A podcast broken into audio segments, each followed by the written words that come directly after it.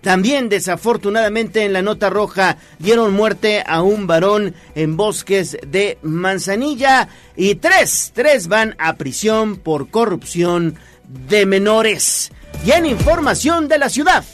Bueno, se respetará la decisión de la Suprema Corte de Justicia de la Nación en torno a los parquímetros. Le estamos dando seguimiento a este tema que, bueno, pues sigue dando de qué hablar en el municipio de Puebla. También reforzarán la seguridad en las escuelas poblanas. Así lo dieron a conocer autoridades que estuvieron presentes en un rally por la seguridad allá en el Benemérito Instituto Normal del Estado. Oigan y manejen con mucha precaución porque en este mes de septiembre se incrementan los accidentes viales. Más de 16 accidentes de tránsito diarios durante este mes de septiembre. Y bueno, los jóvenes, los jóvenes son asiduos a organizar arrancones, así lo dieron a conocer también las autoridades de la Secretaría Municipal de Seguridad Ciudadana en Boulevard Norte y la vía Atliscayotl. Entidad al descubierto. Bueno, pues ayer fue el 176 aniversario de la gesta heroica de los niños héroes de Chapultepec y en ese marco, pues las Fuerzas Armadas ratificaron el respeto a la sociedad civil y los niños héroes siguen siendo ejemplo todavía en el 2023. Así lo consideró el gobernador Sergio Salomón Céspedes Peregrina al encabezar la ceremonia de conmemoración de esta gesta heroica, primero en el monumento a los niños héroes de Chapultepec de la 25 y Boulevard 5 de Mayo y luego en el Centro Escolar Niños Héroes de Chapultepec. Y en este sentido, el gobernador Sergio Salomón Céspedes Peregrina espera un proceso político en paz. Ya se avecina este proceso electoral a nivel estatal. El proceso electoral federal, por cierto, ya comenzó. Y también la secretaria de Economía y también aspirante al gobierno del estado, Olivia Salomón, dice que la apuesta de Morena debe ser por la unidad. Eso es muy, muy importante y estaremos platicando. Bueno, la voz de los poblanos, lo invito a que esté en contacto con nosotros al 22 23 90 38 10. Repito, 22 23 90 38 10. Estaremos haciendo nuestro recorrido por los municipios. El reporte de Atlisco con Jocelyn Meneses. El reporte Tehuacán con Germaín Nolasco. En San Pedro Cholula, Liliana Tech. Bueno, pues seguirán los retenes vehiculares y sobre todo de alcoholímetro para evitar accidentes viales y sobre todo pues tragedias, que es lo más importante, evitar este tipo de situaciones. En información de la salud, Instituto Mexicano del Seguro Social recomienda el consumo de pozole durante estas fiestas patrias. Le diremos por qué. También le diremos por qué los mexicanos pues festejamos el 15 de septiembre. Bueno, hay algunos datos, hay algunos datos útiles y curiosos que le daremos a conocer. Y en ese marco también informarle que la Cámara Nacional de Comercio espera una derrama económica de 700 millones de pesos por estas fiestas patrias. Y en los deportes, los aguerridos Pericos de Puebla se ponen tres juegos a dos en la Serie del Rey. Ayer nuevamente ganaron. ¡Qué juegazo se vivió en el Parque del Béisbol! Seis carreras a cinco. Comenzamos. Twitter, noticias tribuno. Sitio web, código rojo.mx. Desde la barrera, respeta la cinta de precaución y para bien la oreja. Comienza la nota roja en tribuna matutina. Barrio lo vi pasar 6 de la mañana con 9 minutos y es un gusto saludar como todos los días en esta mesa de trabajo a mi compañera y amiga Alejandra Bautista. Ale. Muy buenos días Gallo, buenos días también a los amigos del auditorio. Tenemos una mañanita fresca hoy en la ciudad de Puebla, tremendo aguacero que cayó sobre todo al sur de la ciudad. Circule con precaución, hay baches y no se ven, entonces hay que prevenir algún accidente y a partir de este momento ya nos pueden mandar fotos, videos, mensajes de voz o de texto al 22 23 90 38 10. Le están pasando mal los amigos automovilistas automovilistas que están circulando en la autopista Puebla-Orizaba porque a la altura de Esperanza el tránsito está detenido. Desde la madrugada se han presentado algunas situaciones ahí de, decían balacera, no ha sido confirmado por la autoridad, lo cierto es que el tránsito está detenido. Sí, exactamente, desde anoche ahí la situación está terrible en lo que es la Puebla-Orizaba, hay que armarse pues de mucha paciencia y si usted pues no tiene que acudir a ese punto, de, de, la ciudad o ese punto vial, mejor no lo haga, está de locos. También estamos a través de redes sociales en Tribuna Vigila X, Tribuna Vigila también en Facebook. Póngale a la transmisión, le vengo presentando una playera de los Pericos de Puebla, es la playera del campeonato de la zona sur 2023. Ahí se les voy a presumir, ¿eh? Póngale, póngale a las redes sociales y ahí vamos haciendo juntos las noticias. Mira, ya tenemos mensaje antes, rápido, rápido. Dándole, hay una camioneta de tres toneladas y media. Tres toneladas y media. Una camioneta de tres toneladas y media, al parecer como láminas, varillas. Se, se le cayó el material. Están sobre periférico. En dirección de Cholula hacia Valsequillo. Están exactamente en la intersección a bajar a Clavijero. En esa Y. Tengan cuidado. Pues mucha precaución, periférico ecológico a la altura de Clavijero. De Clavijero, hay que tener cuidado, manejen con precaución. Vámonos inmediatamente con Daniel Jacome, porque ayer, bueno, pues estábamos en el pleno noticiero con Mariloli Pellón al, pues prácticamente al filo de las 2 de la tarde. Y bueno, pues que empieza el rumor de que se había caído una aeronave, después se confirma y efectivamente se desplomó una avioneta allá en Santiago Tenango, Daniel, y tú tienes los detalles, platícanos, buen día. Hola, ¿qué tal, Gallo? Te saludo con gusto, al igual que al auditorio de Puebla, Atlixco y municipios de la Mixteca. Y efectivamente, Gallo, esta tarde de miércoles 13 de septiembre se registró el desplome de una aeronave sobre una vivienda en la comunidad de Santiago Tenango, perteneciente al municipio de Felipe Ángeles. De acuerdo con los primeros reportes, el impacto de la avioneta se registró al momento en el que ningún morador se hallaba dentro del inmueble, ubicado sobre la avenida Cristóbal Colón de la mencionada localidad. Hasta el momento se registra la muerte de tres personas que iban a bordo de la aeronave, situación que atendieron bomberos de la Secretaría de Seguridad Pública, Protección Civil Municipal y Estatal, así como paramédicos del SUMA. Por su parte, el encargado de despacho de Dirección Civil de Protección Civil Estatal, Cástulo Miranda, señaló que la aeronave con matrícula XB-PQM modelo Piper 32, eh, que era tripulada por tres hombres, despegó del estado de Veracruz rumbo al Aeropuerto Internacional Felipe Ángeles en el Estado de México. Por su parte, bueno, pues el gobernador de Puebla, Sergio Salomón Céspedes Peregrina, envió sus condolencias a los familiares de los tres fallecidos. El reporte, Gallo. Exactamente, también se da a conocer que esta aeronave, esta avioneta, bueno, pues habría despegado allá en el estado de Veracruz, iba con destino precisamente a Laifa, al Aeropuerto Internacional Felipe Ángeles, y desplomó en el municipio general Felipe Ángeles. Fíjense ustedes lo que son las cosas en Santiago Tenango. Esto fue lo que comentó el eh, encargado de protección civil estatal. Vamos a escuchar sus palabras. Eh, previo a que se ha mitigado el riesgo, eh, ya el, lugar, el sitio, queda a disposición de las, de las autoridades policíacas de seguridad para que a su vez se pongan también a disposición de las autoridades ministeriales con el objeto de que hagan las investigaciones correspondientes. Y así también los levantamientos eh, correspondientes por parte de la autoridad ministerial.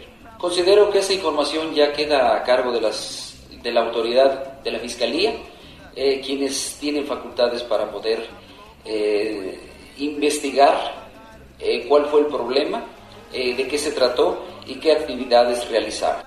Bueno, pues la aeronave matrícula XB-PQM modelo Piper 32, bueno, fue, fue la que se desplomó allá en Santiago Tenango y se desplomó ahora, ahora sabemos, a prácticamente 100 metros de una telesecundaria. ¿eh? Imagínate la tragedia. Afortunadamente eso no pasó. Imagínate la tragedia que hubiera sucedido si cae en, en la, en la telesecundaria. ¿eh? Afortunadamente no se reporta esta situación y puede consultar todos los detalles a través del el portal de Policía Código Rojo, que es el portal de casa. Código Rojo, ahí está toda la información del desplome de esta avioneta. Afortunadamente, como lo comentas, mi estimado Daniel Jacome, pues es una casa deshabitada a donde, bueno, pues cayó la aeronave. 6 de la mañana con 15 minutos. Seguimos contigo, Daniel Jacome. Tiene más información. ¿Qué pasó en Bosques de Manzanilla? Daniel, buenos días. Hola, ¿qué tal, Ale? Te saludo con gusto. Eh, bueno, pues efectivamente, pues pasó que un varón quien respondía al nombre de Humberto, de 45 años de edad, fue ejecutado en la puerta de un domicilio ubicado en la colonia, bueno, pues Bosques de Manzanilla.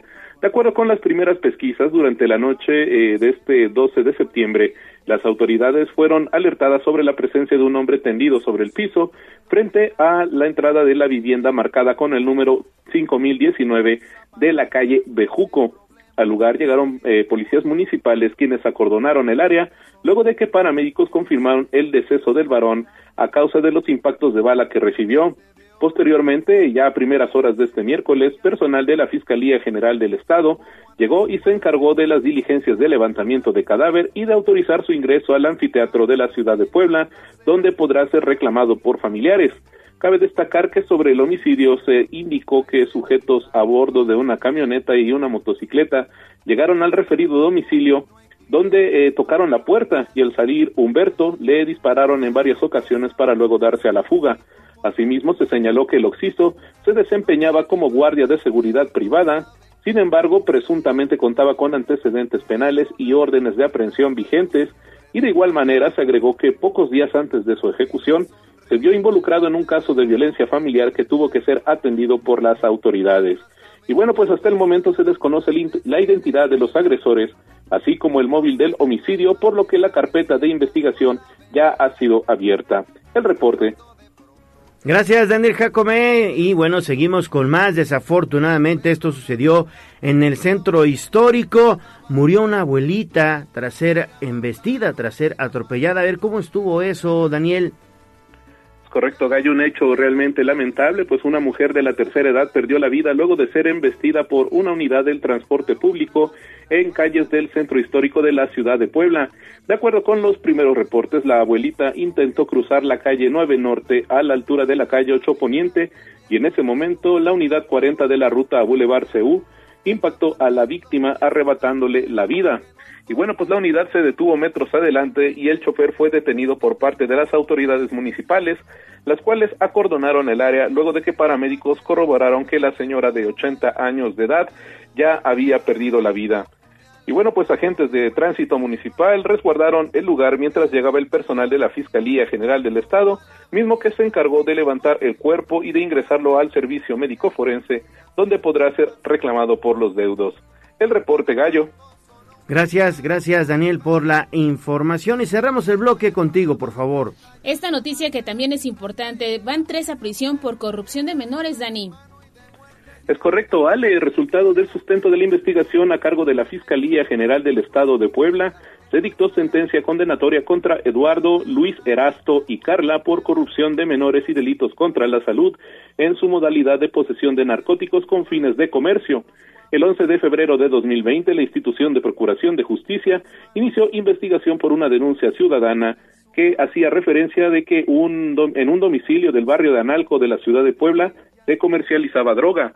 Tras solicitar y obtener una orden de cateo para inspeccionar el inmueble, el 14 de febrero del mismo año, agentes investigadores cumplieron el mandamiento judicial, logrando detener a Eduardo, Luis Erasto y Carla, quienes se encontraban comercializando drogas a menores de edad y permitiendo su consumo en el interior del lugar. Y bueno, pues con el cúmulo de material probatorio que acreditó su responsabilidad en la comisión de los delitos, la Fiscalía de Puebla consiguió que la autoridad judicial les dictara una pena de tres años cuatro meses de prisión por el delito de corrupción de menores y dos años por delitos contra la salud en su modalidad de posesión de narcóticos con fines de comercio.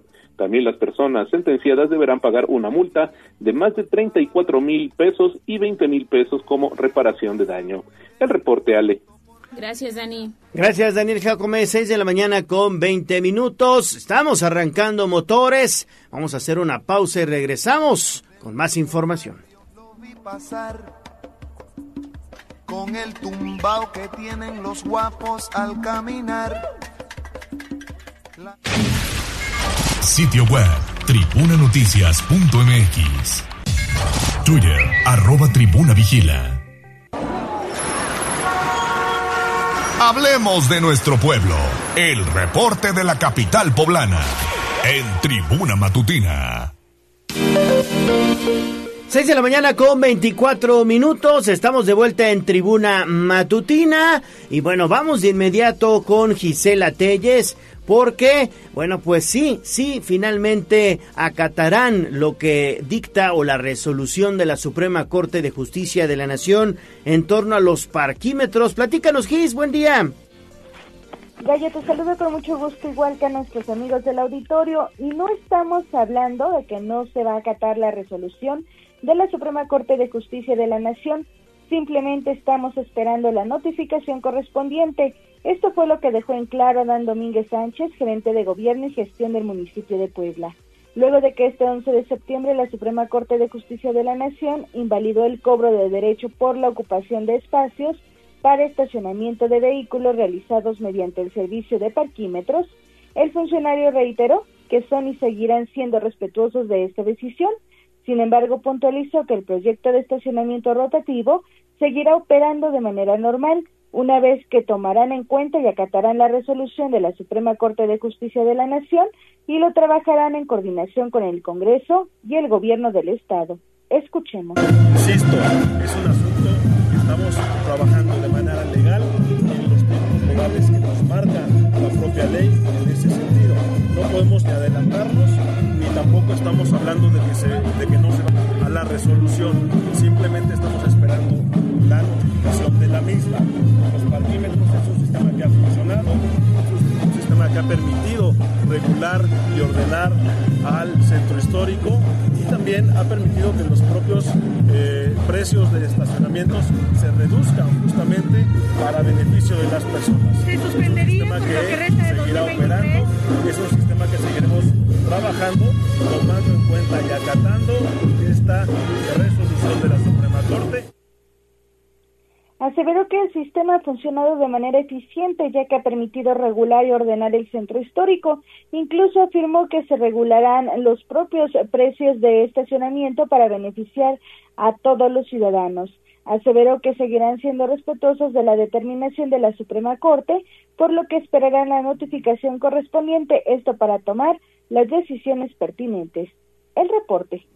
Perfecto, Gis. Bueno, pues ahí está la información. Finalmente, pues se tiene, se tiene que respetar lo que dice la Corte. Seguimos con más. Tienes más información, Gis, ¿cómo estás? Muy buenos días, porque el día de ayer precisamente el Ayuntamiento de Puebla arrancó este dispositivo escolar Rally en una institución pues ya de mucha trayectoria y de mucha historia en Puebla. Así es, al excelente día y como parte de la estrategia de proximidad y prevención de la Secretaría de Seguridad Ciudadana del municipio de Puebla, pues se llevó a cabo este dispositivo escolar rally por la seguridad en el bachillerato del VINE General Juan Crisóstomo Bonilla.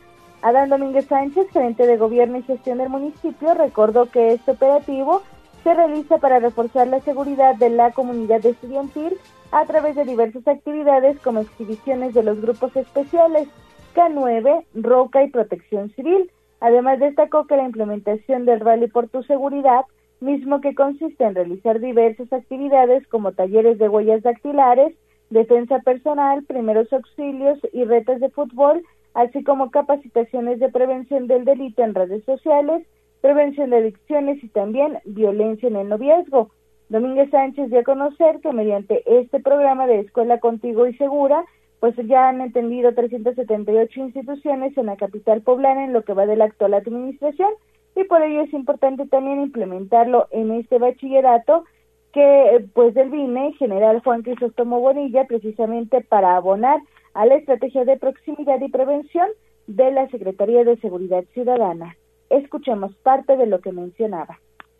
Hoy, a nombre del presidente municipal Eduardo Rivera, venimos a reforzar la seguridad de esta comunidad estudiantil mediante el operativo Dispositivos Escolares, el cual se realiza en escuelas y centros educativos como este, el VINE. Además, como parte de esta estrategia, hoy traemos para ustedes, las estudiantes y los estudiantes de este bachillerato, diversas actividades. El reporte. Oye, y hay que tener especial atención en el tema vial durante este mes de septiembre, porque ayer nuevamente dieron a conocer las autoridades que se incrementan de forma considerable los accidentes viales. Son más de 16 diarios los que se están registrando, Gis. Así es, Gallo. En los primeros 13 días de septiembre ya se han presentado 214 hechos de tránsito y tres fallecimientos principalmente por conducir exceso de velocidad y sin cinturón de seguridad. Esto fue lo que dio a conocer María del Rayo Ramírez Polo, directora de Tránsito y Movilidad del municipio de Puebla. La funcionaria puntualizó que del 8 al 10 de septiembre se reportaron los lamentables decesos, siendo este último en Avenida Vicente Suárez debido a que el conductor salió proyectado de su automóvil por no utilizar el cinturón de seguridad y no respetar los límites de velocidad. Escuchemos. Nuevamente reiterar el tema con conductoras y conductores, respetar los límites de velocidad, eh, también no ingerir bebidas alcohólicas en la conducción y bueno, pues sobre todo también utilizar cinturón de seguridad, eso es uno de los de las eh, principales pues consejos y, condiciones que tienen que realizarse en la conducción. En esos hechos de tránsito que estamos refiriendo, que son los últimos tres eh, pérdidas de vida recientes, no hubo alcohol de por medio sin embargo, bueno, en el último hecho de tránsito, como ya lo saben, en, la avenida Vicente Suárez, hubo más bien un tema de eh, falta de cinturón de seguridad, hubo una volcadura en donde el conductor es el que muere eh, cuando el vehículo vuelca y entonces, bueno, pues también ahí hay un tema, eh, pues justamente también de límites de velocidad, es importante. Aseveró que todos los hechos de tránsito son prevenibles y por ello dio a conocer a las y los conductores que es importante respetar el reglamento, las indicaciones y recomendaciones que se difunden a través de redes sociales y medios de comunicación para cuidar su vida, pero también la de todos los tripulantes y transeúntes. Sobre el operativo alcoholímetro, Ramírez Polo manifestó que será reforzado de cara a las festividades patrias. Sin embargo, pidió no esperar estos dispositivos para actuar de manera responsable, sino prever algún otro método de transporte para beber, salir y regresar de manera segura a sus hogares. Y por último recordó que manejar bajo los influjos del alcohol constituye una falta administrativa, de ahí que las y los involucrados se remiten al juzgado cívico para determinar la sanción correspondiente que va de 2 a 100 UMAS, es decir, de 207.48 a 10.374 pesos y hasta 36 horas de arresto. El reporte. Exactamente, esto último que mencionas es muy importante, evitar pues manejar bajo el influjo del alcohol o de alguna droga, Gis. Así es, Gallo, importante pues esta recomendación que precisamente realiza la funcionaria a no esperar los dispositivos alcoholímetros para ser responsables y evitar alguna pues algún accidente, sino ser responsable desde el momento en el que vamos a saber que salimos a una reunión o alguna fiesta y sabemos que también se va a ingerir bebidas embriagantes. Y también tomar muy en cuenta que estas sanciones que se aplican por manejar en estado de ebriedad depende del grado en el que vayan eh, manejando. Primero, segundo o tercer grado y de ahí que las sanciones van de 207 a 10 mil pesos y hasta 36 horas de arresto. Muy bien, Gis, seguimos contigo, por favor. Eso y utilizar el cinturón de seguridad. Esta muerte de este conductor allá en Boulevard Cadete Vicente Suárez se pudo prevenir. Desafortunadamente, muchos automovilistas no lo usan. También utilice sus direccionales, es importante. Y en más información, Gis, hay dos vialidades que son preferidas para los arrancones. Y yo me atrevería a decir que hay otras, pero que a lo mejor todavía no lo denuncian los ciudadanos, ¿no? Así es, Ale, pero al menos un reporte de arrancones por semana recibe la Dirección de Tránsito y Movilidad del municipio de Puebla. Esto fue lo que informó María del Rayo Ramírez Polo, titular del área. En entrevista, la funcionaria puntualizó que las vialidades más utilizadas para dichas carreritas son las primarias, principalmente bulevares del norte y sur de la capital poblana, pues normalmente no hay elementos que puedan detener a los vehículos. Indicó que las denuncias se realizan principalmente por redes sociales y a través del número de emergencia 911 y por ello acuden junto con policías municipales y de ahí que los grupos rápidamente se disuaden, es decir, escapan de estos puntos. Escuchemos. Las vialidades que normalmente se ocupan, bueno, son vialidades primarias, en donde normalmente no hay elementos que puedan detener también a los vehículos. El horario, ya saben ustedes, es nocturno. Esta presencia la hemos encontrado en algunas ocasiones en la parte eh, del bulevar hacia hacia la zona sur, hacia la zona norte en algunos casos. Eh, Beatrix Cayo, eh, también recordemos que esta ya es una vialidad estatal, eh, sin embargo, bueno, pues decirles, estamos de manera muy pendiente monitoreando.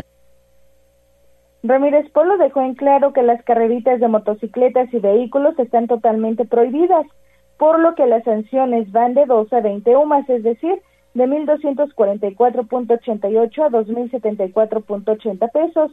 Y en caso de que el auto se encuentre polarizado, pues se pueden también remitir al corralón municipal. El reporte. Sí, regularmente estos arrancones que llevan muchos, muchos años se realizan durante las noches y bueno, pues es una situación que lamentablemente ha sido muy complicado para las autoridades controlarlos. De cualquier manera, también es un asunto de responsabilidad de los conductores, de los de los jóvenes principalmente que bueno, pues están participando en estos arrancones que no deben de existir. Irresponsabilidad total. Y bueno, gracias, gracias por la información, Gis. Regresamos contigo un poquito más adelante, por favor. Faltan 25 minutos para las 7 de la mañana. Oigan, hoy es Día del Trabajador de la Radio y la Televisión. Gracias a todos por su esfuerzo, gracias a todos los que conformamos Tribuna Matutina por hacer un informativo a la altura de nuestros radioescuchas. Felicidades y reconocimiento para Aura Mones, para Abraham Merino, para Jazz Guevara, que siempre está al pie del cañón en las redes sociales, y obviamente para la voz de los poblanos, la mismísima Ale Bautista. Inclúyete también, gallo. Todos, todos, todos. Que aquí, todos. aquí hay que confesar, el gallo llega muy temprano, pero también hay gente detrás que ustedes no ven, no escuchan y que la verdad se la rifa todos los días, así que un abrazo y seguramente les van a dar el día y bono extra. Exactamente, ya estamos preparando la fiesta también para, bueno, pues conmemorar esta fiesta importantísima de los trabajadores de la radio y la televisión. Vámonos con David Becerra para escuchar este material que ha preparado para todos ustedes. 3, 2, 1.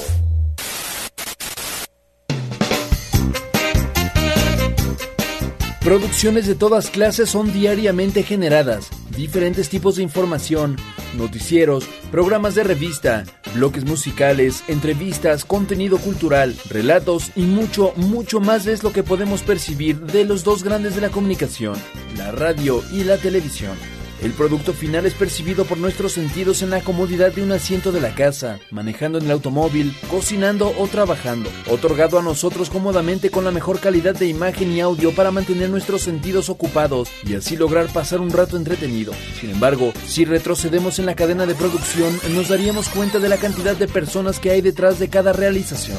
Floor manager o coordinador de piso, me quedaba yo este, cubriendo algunas vacaciones de los compañeros y ya de ahí pues ya me, me dijeron, pues sabes qué, échale ganas y te puedes quedar con el, con el puesto, ¿no? Gerardo Navarro, floor manager de una televisora, lleva casi dos décadas estando tras bambalinas y sin su labor, los noticieros que se producen no podrían llegar a cientos de hogares e informar a las personas. El control del personal que se encuentra detrás de cámaras es vital para otorgar una producción visualmente estética, práctica y digerible para la audiencia, pues como si fuera el director de una orquesta, gestiona el movimiento de cámaras, el equipo técnico, la utilería y todo mediante el personal dedicado a cada área mantener el, ahora sí que el orden, la coordinación de un piso, en cuestiones con los camarógrafos, eh, con iluminación, con maquillistas, eh, pues tengo que tener todo ahí eh, al pendiente, que salga todo bien, que nadie se cruce, que todo tengamos al, en buen estado, los micrófonos, todo.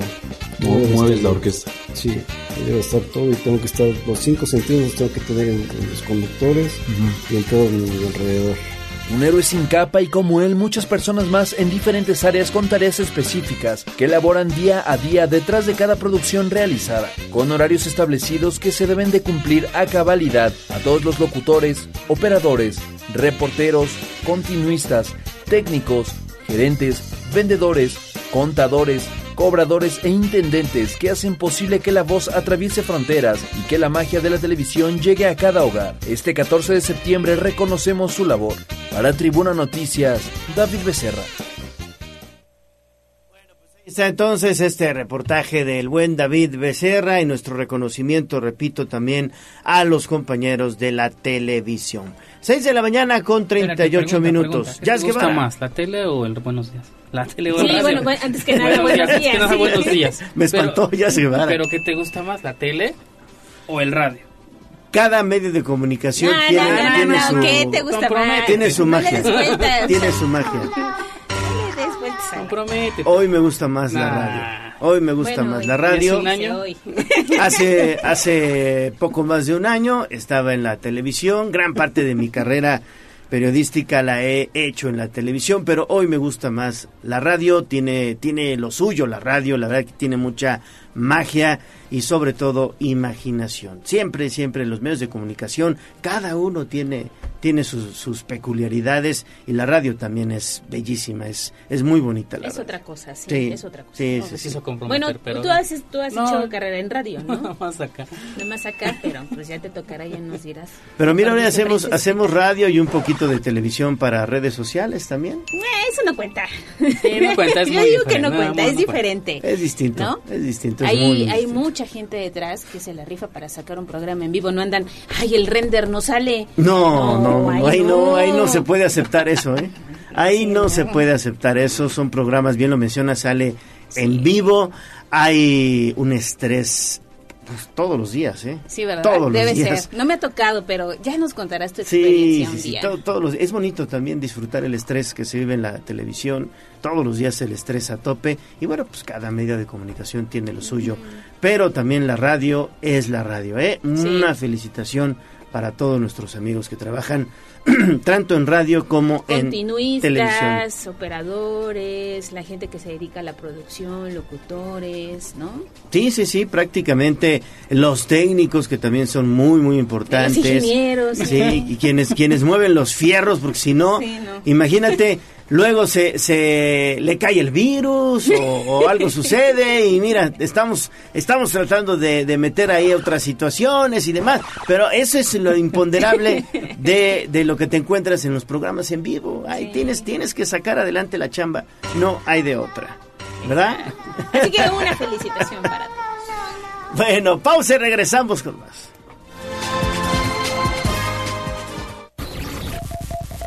Vamos a un corte comercial y regresamos en menos de lo que canta un gallo. Seguimos con el gallo de la radio. Twitter, arroba tribuna vigila. siempre pendiente. Que el gobierno es muy inteligente. Soy poblano al mil por ciento, me la rifo donde sea. Entidad al descubierto en tribuna matutina. 6 de la mañana con 45 minutos, que no se le haga tarde, por favor. Vámonos a echarle un vistazo a la entidad poblana, porque ayer hubo, bueno, pues ceremonias para conmemorar los, eh, pues este aniversario de la gesta heroica de los niños héroes de Chapultepec. Y bueno, pues ahí las Fuerzas Armadas ratificaron el respeto a la sociedad civil. ¿No es así, Pili? Te saludo con gusto, buenos días. Gracias, Gallo. Buenos días al auditorio. En la ceremonia conmemorativa al 176 aniversario de la gesta heroica de los niños héroes de Chapultepec, la vigésima quinta zona militar tuvo a su cargo la ceremonia donde se refrendó el honor a los héroes y el compromiso actual de las Fuerzas Armadas. El teniente coronel José Ramón Pereira, eh, bueno, subdirector de blindaje de reconocimiento de la Escuela Militar, fue el orador. Destacó la importancia de la batalla de los niños héroes, donde ahora es ejemplo a la juventud. Esto dijo. Los herederos del legado de los niños héroes de Chapultepec convocamos a la juventud mexicana para que unidos nos sumemos al esfuerzo nacional de crear una sociedad democrática, comprometida, incluyente y con valores. una sociedad que garantice el desarrollo y crecimiento personal y profesional de sus ciudadanos un entorno de seguridad y respeto. El día de hoy, las Fuerzas Armadas, y bueno, con la asistencia de representantes de los tres poderes del Estado, encabezados por el gobernador Sergio Salomón Céspedes, a nombre de la sociedad civil, la presidenta del Tribunal Superior de Justicia, magistrada Belinda Aguilar Díaz, también fue oradora en esta ceremonia. Ella destacó esto. Hoy, en un mundo lleno de desafíos y adversidades, podemos extraer una lección invaluable. Su sacrificio nos inspira a recordar nuestra responsabilidad como ciudadanos y como servidores públicos.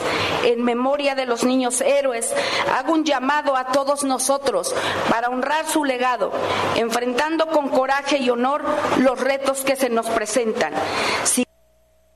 Y bueno, por eso también pidió respetar la Constitución que defendieron, que defiende también los derechos humanos y que bueno, gracias al sacrificio de los niños héroes, hoy tenemos una patria nueva. El reporte. Perfecto, pues ahí está la información entonces en torno a esto que finalmente pues es importantísimo comunicar que es el compromiso de las Fuerzas Armadas, de los militares, del ejército como tal, con la sociedad civil. Seguimos con más. ¿Tienes más, Pili? Muy buenos días, porque precisamente el gobernador Sergio Salomón señaló el ejemplo que siguen siendo los niños héroes, pero además anunció un programa de rehabilitación para los centros escolares.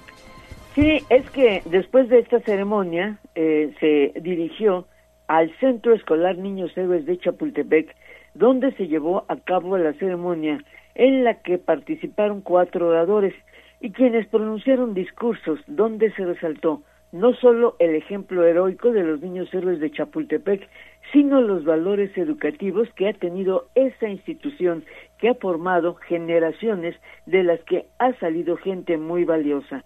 El gobernador del estado, Sergio Salomón Céspedes, ahí señaló el ejemplo de los niños héroes llama actualmente a hacer una reflexión sobre la violencia en todas las formas. El gobierno estatal dice realiza acciones encaminadas a la construcción de escenarios de paz y desarrollo. Esto dijo. Por eso es tan importante poder reflexionar cómo la historia hoy nos llama a defender a nuestra patria, cómo hoy la historia nos llama a defender a nuestros valores y a nuestras virtudes, cómo nuestro país, nuestro Estado nos llama a poder refrendar lo que somos, grandes poblanos respetuosos de poblanos. Qué dolor y qué tristeza ver que nos tenemos que enfrentar entre poblanos. Nunca más eso, ¿eh? Nunca más. Ellos defendieron a la patria de los extranjeros. Nosotros defendamos entre poblanos los valores, las virtudes, la familia y el compromiso de poder vivir en paz. Además, el gobernador, eh, al término de esta ceremonia, anunció que su administración rehabilitará al menos los 33 centros escolares del Estado con la finalidad de que los estudiantes cuenten con mejores espacios para su desarrollo académico. Esto dijo. Ya están revisando todo y empezaremos a la brevedad posible. La intención es hacerlo ya. Tenemos que recuperar los centros escolares. Han estado olvidados por muchos años. Vean, esa cancha es una vergüenza. Es una vergüenza para más de 5.000 alumnos, no es posible. Entonces tenemos que ir recuperando este tema entre todos. Estaremos atendiendo cómo están atendiendo las del interior del Estado, hay algunas a las que les llega la escuela, es nuestra, a los centros escolares no les llega la escuela, no empezaríamos, pero empezaremos ya a avanzarle con mucho, por empezar de uno en uno por 33 en Y bueno, también en esta ceremonia participaron como oradoras en la ceremonia del centro escolar la secretaria de Educación Isabel Merlo, la secretaria de Economía Olivia Salomón y la diputada Nora Merino Escamilla. Todas coincidieron que el homenaje a los niños héroes es formar ahora a una juventud mexicana con valor y amor a la patria. El reporte, Ale, ay, gallo. Perfecto, perfecto, Pili. Faltan 10 minutos para las 7 de la mañana. Y luego, después de la ceremonia, de esta ceremonia allá en mi alma, en mi alma mater, el Sainch, después vinieron las declaraciones, mi estimada Pili. Una de ellas, pues es que el gobernador espera, pues un proceso electoral en paz Sí, claro. Y es que, eh, mira, ayer de verdad había muchísima gente, alumnos, profesores, y bueno, pues el gobernador señaló en los temas políticos que la convocatoria de Morena, que salga el próximo lunes, para que se anoten los aspirantes a la candidatura al gobierno del Estado, implica simplemente que ya llegaron los tiempos políticos. Señaló que los funcionarios que tengan aspiraciones a participar en el proceso interno a la gubernatura de Puebla, pues tendrían que separarse del cargo, como ya lo ha hecho Julio Huerta, José Antonio Martínez y Olivia Salomón. Si hay otros con ese interés, pues simplemente habrá de esperar su renuncia para el próximo fin de semana. Y bueno, Gallo, pues eso fue lo que se dijo en temas políticos. No te pongo el audio porque te digo salió muy muy muy muy lejos y la verdad no, se oye mal. Pero ese es en esencia lo que dijo el gobernador en los asuntos de política. Pues los que quieran, los así que dice lo que quieran azul celeste, pues que se anoten ya el próximo a partir del próximo lunes en que sale la convocatoria y que el registro pues se hará eh, días después entre el 23 al 26. Los que quieran azul celeste, que les cueste. Y luego también el gobernador Pili dijo que no habrá impunidad para nadie en el caso de estos jóvenes golpeadores del fin de semana y en la Estrella de Puebla. Así es, no habrá impunidad para ninguno de los jóvenes que participaron en la agresión a Ernesto Calderón el pasado fin de semana y cada uno deberá responder su participación y el gobernador dijo no avala ninguno. Al gobernador Sergio Salomón Céspedes rechaza que tenga acuerdo con algunos padres de familia de los involucrados, no conoce a ninguno y le corresponde a la Fiscalía y al Poder Judicial administrar e impartir justicia por los hechos estos que acontecieron. Dijo así. Mira, yo espero que se lleve el proceso con toda legalidad, con toda transparencia. Eh, sí es muy importante lo que ayuda en el tema de las redes sociales, pero también eso ha hecho que alerten mucho a los personajes estos, ¿no? Entonces tiene todo eso ah, como beneficios así como complicaciones. Entonces yo espero que la Fiscalía, a quien le tengo plena confianza y todo el respaldo al fiscal, haga el trabajo que se tiene que hacer en los tiempos que marque la ley y por supuesto que no habrá impunidad para nadie. ¿eh? Y es mentira que yo conozca a algún padre de mis familiares. Eso quiero dejarlo muy claro, no se vale, no se vale que lucren con este tipo de acciones Y bueno, pues volvió a señalar la importancia de que se cumpla con la ley y por eso reitera, no habrá impunidad para nadie. Los jóvenes agresores ya en su mayor parte son mayores de edad y bueno, pues ahora tendrán que responder a la ley. El reporte.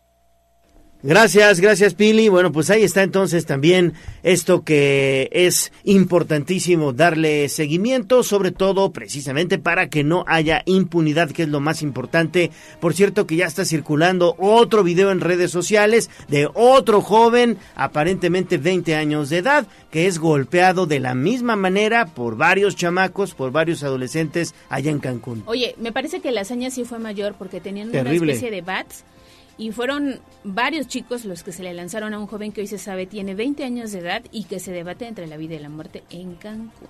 Sí. Y otra vez, nadie metió las manos, pero eso sí, se pusieron a grabar el hecho y nadie lo defendió. Sí, no, está cañón, está cañón. Estamos viviendo un momento muy difícil con nuestros jóvenes y en general con la sociedad. 6 de la mañana con 54 minutos. Vámonos ahora con Liliana Tech hasta San Pedro Cholula porque la apuesta de Morena en Puebla debe ser por la unidad, es lo que dice Olivia Salomón. Lili, muy buenos días. Muy buenos días, Ale, te saludo con mucho gusto y también al auditorio, sí, tal como ocurrió a nivel nacional. En Puebla, el Movimiento de Regeneración Nacional, Morena, debe elegir al candidato a la gubernatura que cuente con mayor aceptación entre los ciudadanos, además de que se debe privilegiar la unidad. Así lo señaló Olivia Salomón, titular de la Secretaría de Economía en la entidad y aspirante a su vez a la candidatura de Morena a la gubernatura.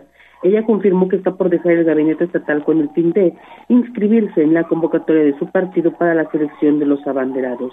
La cuestión de género, dijo la un funcionaria, no será determinante para la designación de candidatos, pues recordó que el presidente de México, Andrés Manuel López Obrador, ya aseguró que será la voz del pueblo la que mande. Escuchemos. es para hombres y mujeres y en base a la encuesta y los resultados es lo que dijo ayer el presidente, entonces ya elegirán género. Unidad siempre, siempre a la unidad, claro que sí. Que se pone. Dice la encuesta siempre pues es que elija el pueblo, que elijan las poblanas y los poblanos y eso es, ahí dice muy claramente en la convocatoria cuál es el criterio de selección. A nivel Parece que sí. Gracias.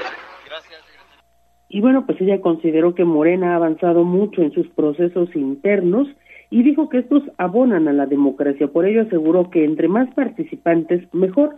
De modo que celebró el interés de Lisbeth Sánchez, secretaria de Bienestar, por registrarse en la convocatoria. Es el reporte. Muy bien, muy bien, Lili. Ahí está entonces el tema de la unidad, que todos quieren la unidad. A ver si se logra, a ver si se logra. 656. También llegó al Congreso una iniciativa, esto ya en otro orden de ideas, pues muy importante, sobre todo de protocolos para denunciar el bullying, el acoso escolar. Sí, sí, una iniciativa resulta bastante interesante, Gallo. Fíjate que Mónica Rodríguez diputada local del Partido Acción Nacional presentó una iniciativa de ley con el objetivo de establecer el procedimiento para la recepción de denuncias por actos de violencia, acoso, hostigamiento o intimidación al interior de algún centro de estudio, esto por parte de la víctima o de un tercero. La propuesta considera la reforma a la fracción sexta del artículo 35 de la Ley de Seguridad Integral Escolar para el Estado. En sesión de la Comisión Permanente se presentó esta iniciativa para indicar que el procedimiento debe contener una provisión donde se permite la denuncia anónima y que esto podría presentarse por escrito, llamada telefónica, correo electrónico, buzón escolar o incluso por comparecencia directa. Y bueno, para ello se debe respetar en todo momento el principio del interés superior de la niñez. Vamos a escuchar la intervención de la diputada al exponer su iniciativa que los lineamientos para prevenir la violencia, el hostigamiento y el acoso escolar deberán contener como mínimo, entre otros aspectos, el procedimiento para la recepción de denuncias por parte de la víctima o de un tercero, en el cual se contenga una provisión donde se permita la denuncia anónima previniéndose además que pueden ser presentadas por escrito, llamada telefónica, correo electrónico, buzón escolar o por comparecencia directa, debiéndose respetar en todo momento el principio de interés superior de la niñez. Ella lamentó que sean cada vez más comunes las agresiones a niñas, niños y adolescentes en las escuelas. Esta situación, dijo, no debe normalizarse, por el contrario, deben implementarse las acciones necesarias para prevenir dichas conductas. Y bueno, también comentar que en la misma sesión la diputada Patricia Valencia Ávila presentó una iniciativa de reforma a los artículos 12, 23 y 47 de la Ley de Educación Superior en el Estado de Puebla y está con el objetivo de incorporar al cuidado de la salud mental como un criterio en la elaboración de políticas públicas en materia de educación superior. Es el reporte. Perfecto, Lili, muchísimas gracias por tu información. Regresamos contigo más adelante. Por cierto, ya nada más para ir concluyendo este bloque un poquito de política, ayer llamó mucho la atención la declaración que hizo la coordinadora nacional de la 4T, Claudia Sheinbaum, esto allá en la Cámara de Diputados. Ella sostuvo un encuentro con legisladores precisamente de eh, la coalición Juntos Haremos Historia, esta que conforma Morena, PT y Partido Verde. Y bueno, pues ¿qué creen? Ya, ya, ya logró reunirse también con eh, diputados que en su momento apoyaron la aspiración de Marcelo Ebrard. Y ahí les dijo Claudia Sheinbaum, para que ustedes sepan, yo ya dejé mi espacio hacia la encuesta. Hoy soy la coordinadora nacional y no es así de que como me apoyaste, pues entonces tienes mano.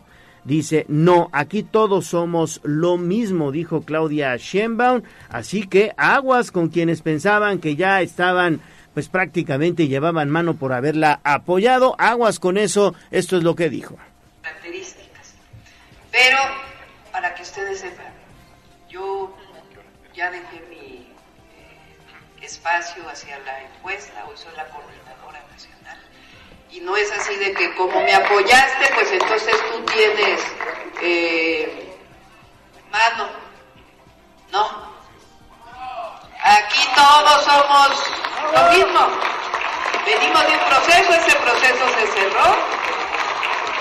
Y son las encuestas y habrá momento para registrarse en la encuesta, para hacer el proceso que tengamos que hacer. Bueno, pues ahí está. lo que se habla hoy en la grilla, en la grilla nacional y en la grilla poblana también. Apostando por la unidad, ¿no? Exactamente. ¿Qué más tenemos, Ale? Tenemos saludos de Juan Merino que nos manda saludos este independen, independientosos, dice. Independientosos. Ajá, saludos independientosos. Dice que eh, pues el volcán amaneció nevado y con una hermosa fumarola. Que recordemos los cierres viales que hay en el primer cuadro de la ciudad por los festejos del 15 y además eh, que ojalá podamos también pues pedirle a los amigos que nos están escuchando que no utilicen pirotecnia para festejar entre comillas el grito de independencia. Oye, las mascotas sufren y además se pueden presentar algunos accidentes. El señor Octavio, le mando un saludo, don Octavio. Muchas felicidades a Leo y excelente día. Gracias, saludos, Tavo. Nos felicita por el Día del Trabajador de la Radio y la Televisión. Gracias. Y además está siempre muy pendiente de este espacio. Exactamente. Bueno, vamos a hacer una pausa y regresamos con más. Vamos a un corte comercial y regresamos en menos de lo que canta un gallo. Con el gallo de la radio. Twitter, arroba tribuna vigila.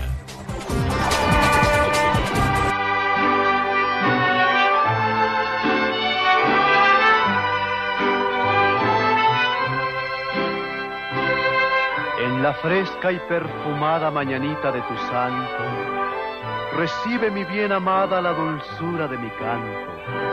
Encontrarás en tu reja un fresco ramo de flores que mi corazón te deja, chinita de mis amores.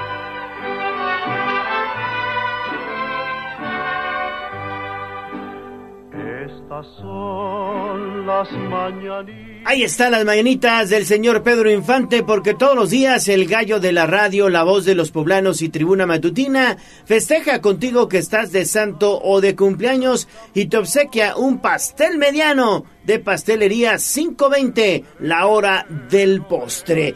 Y bueno, pues hoy, hoy a quién celebramos, pues miren, hoy es día de la exaltación de la Santa Cruz, exaltación de la Santa Cruz, se trata pues de una fiesta evidentemente religiosa de la Iglesia Católica.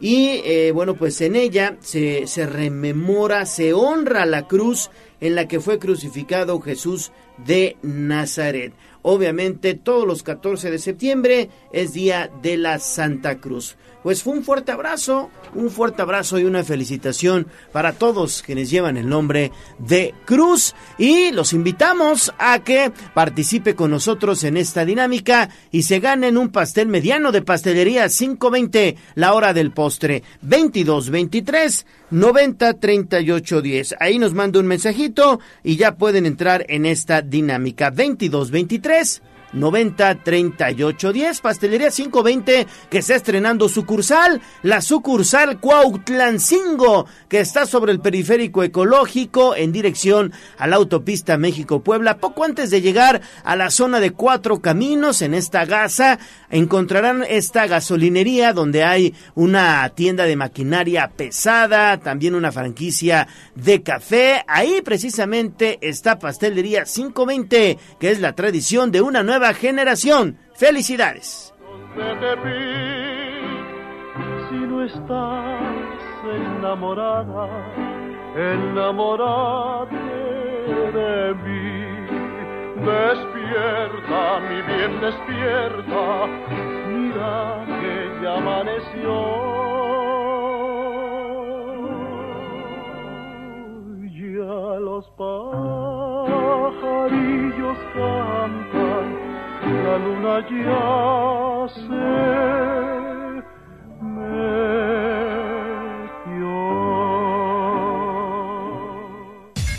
Twitter, arroba tribuna vigila.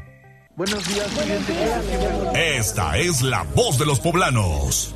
En Tribuna Matutina también te escuchamos. 7 de la mañana con 6 minutos. Vámonos con la voz de los poblanos porque ya hay algunos mensajes de nuestros amigos también en redes sociales. Jazz Guevara. Buenos días, Leo. Te saludo con gusto otra vez y en la voz de los poblanos, obviamente, te voy a enseñar algo especial que nos hicieron llegar el día de ayer por la noche, aprovechando que los pericos están volando más que alto. Fíjate que una pequeñita, eh, pues mm, con ayuda de su mamá, obviamente, mira nada más el dibujo que hizo. Órale, está padrísimo, está padrísimo. Es obviamente el escudo de los Pericos de Puebla con eh, eh, un diseño muy espectacular de la magnífica el 95.5 de FM, Tribuna Noticias, Tribuna Vigila y Tribuna Comunicación. Así es, ahí está el bueno el mensaje lo que vamos a compartir. llegar, lo compartimos en redes sociales. Rox nos comparte Gracias. la imagen que con mucho gusto eh, pues la subimos a través de nuestras plataformas y también el detalle de los logos de nuestras Sí, eh, marcas sí, sí, con los motivos patrios la verdad le quedó muy muy bonito. Ya en otros temas también tenemos eh, saludos para Alejandra eh, Colín desde Cholula que dice excelente día para todos. Checo también se reporta terminación 9616 que Buen dice día. espero que tengan un magnífico día. Muchas gracias por informarnos. Guerrera de Vida también está eh, haciéndose presente. Terminación 3436 dice vaya aguacero el de ayer por la noche. Sí. La zona del Boulevard Hermano Cerdán y la 15 de mayo pues eh, sufrió, sufrió eh, importantes inundaciones. También la señora Berta dice ayer por la noche me espanté, estaba muy fuerte la lluvia. También saludos para Ray Arteaga, que sí está al pendiente, nos compartió varias imágenes. Y también eh, agradecemos el reporte de José, terminación 2227. Era este, eh, bueno, esta situación en periférico ecológico que compartía Ale Bautista de este eh, camioneta cargada con láminas, sufrió un percance y tiró, tiró prácticamente el material. Ya dice el 911 que acuden las unidades de emergencia para brindar el apoyo. Seguimos pendientes y cerramos aquí en redes con saludos para Victoriano Huerta que dice excelente día para todos. Victoriano González. Está mandando los emojis de buenos días. Ivette Huerta dice muchas felicidades Galle, Alo, Galle, Ale y al gran equipo de Tribuna Matutina. Ay, pues, felicidades. gracias. felicidades a todos. Gracias, de verdad, muchas gracias. Y bueno, pues ahí estamos siempre tratando de estar al pie del cañón todos los días. Oye, el 911 tiene como una hora ese reporte y apenas... La buena noticia es que ya van, ya van. Ya van. 6.55 con ya tiene más de una hora, pero bueno. ¿Qué más tenemos, Ale? Ya se comunicó el señor Daniel. Muy buenos días, don Daniel. Ahorita pasó su mensaje de voz. Nos dice la terminación 2361. Muy buenos días, Ale y Gallo. Apúntenme para la rifa del pastel. Hoy cumplo 44 años. Los escucho desde Ah, la zona de Galaxia. Va. Oli, Oli también nos dice muy buenos días, les mando un gran, un gran, una gran felicitación a Ale y Leo por su día, saludos Oli Sánchez y, se- y que sigan con ese cari- carisma que los caracteriza. Ay, yo ya ando hábil con la voz. Oli Sánchez, pues muchas felicidades siempre y gracias por estar, bueno, pues al pie del cañón también en Tribuna Matutina. Don Daniel, le mando un saludo, que pase una excelente mañana. Muy buenos días, Ale, Gallo, Haas, a todo el equipo ahí de Tribuna Matutina y a todos sus compañeros de la radio. Una enorme felicitación por el Día del Trabajador de la Radio y la Televisión. Yo creo que también la radio tiene magia. Eh, muchas felicidades, hacen un extraordinario trabajo en el noticiero. Yo creo realmente que hoy en día encontrar un noticiero de confianza es como tener un carnicero de confianza, un doctor de confianza un terapeuta de confianza. Yo aprecio mucho haberlos encontrado ahí en el dial. Hacen un trabajo muy objetivo periodístico. No dejan de decir sus opiniones de manera franca, concreta, directa, pero dan noticias. Lamentablemente en un país donde la prensa es tremendamente corporativa y sigue intereses muy oscuros y muy nefastos, yo valoro mucho y los felicito a ustedes por ser objetivos, por dar noticias y también dar sus opiniones porque son ciudadanos de este país, aparte de ser profesionales de la información. Abrazo enorme, muchas felicidades y gracias por estar. Don Daniel, don Daniel, siempre escuchándonos, la verdad agradecemos mucho estos comentarios. A nosotros eh, nos ponen muy, muy contentos, nos ponen muy felices porque nos permiten seguir para adelante y seguir fortaleciendo este proyecto denominado Tribuna Matutina. También la terminación 2227 nos manda saludos desde el sur de la ciudad de Puebla. Minerales del Sur, fíjate, nos están escuchando esta mañana. Sí, ya es muy al sur, pero gracias por su preferencia. Y también le mando un saludo a el señor Manuel Manuel Popocatl. Miguel Popocatl, Miguel Popocatl que ya también se reportó con nosotros. Saludos, don Miguel, qué gusto, qué gusto saber de usted. Le mandamos un fuerte abrazo. Y entra otro mensaje del señor Jesús Luciano Flores Cruz, que también nos está escuchando esta mañana y nos manda un mensaje precisamente de buenos días, así que ahí están los mensajes. Otro más, terminación 7236, que también nos manda un saludo de buenos días. Buenos días a todos. Ahí está, lo más importante de la voz de los poblanos. Gracias por sus mensajes. Recuerden 22 23 90 38 10. Vámonos con los municipios.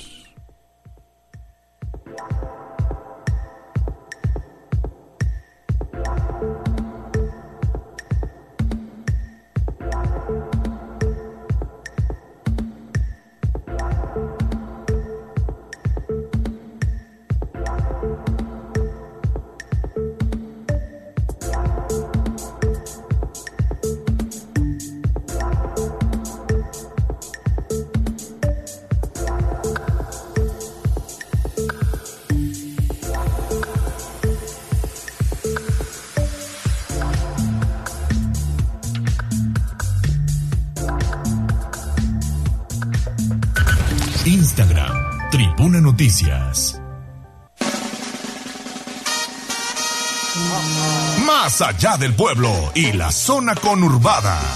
¿Qué pasa en nuestras localidades vecinas? En Tribuna Matutina. 7 de la mañana con 13 minutos. Vámonos con Jocelyn Meneses hasta Tlisco y la Mixteca. Adelante, Jocelyn, ¿qué hay por allá? Buen día.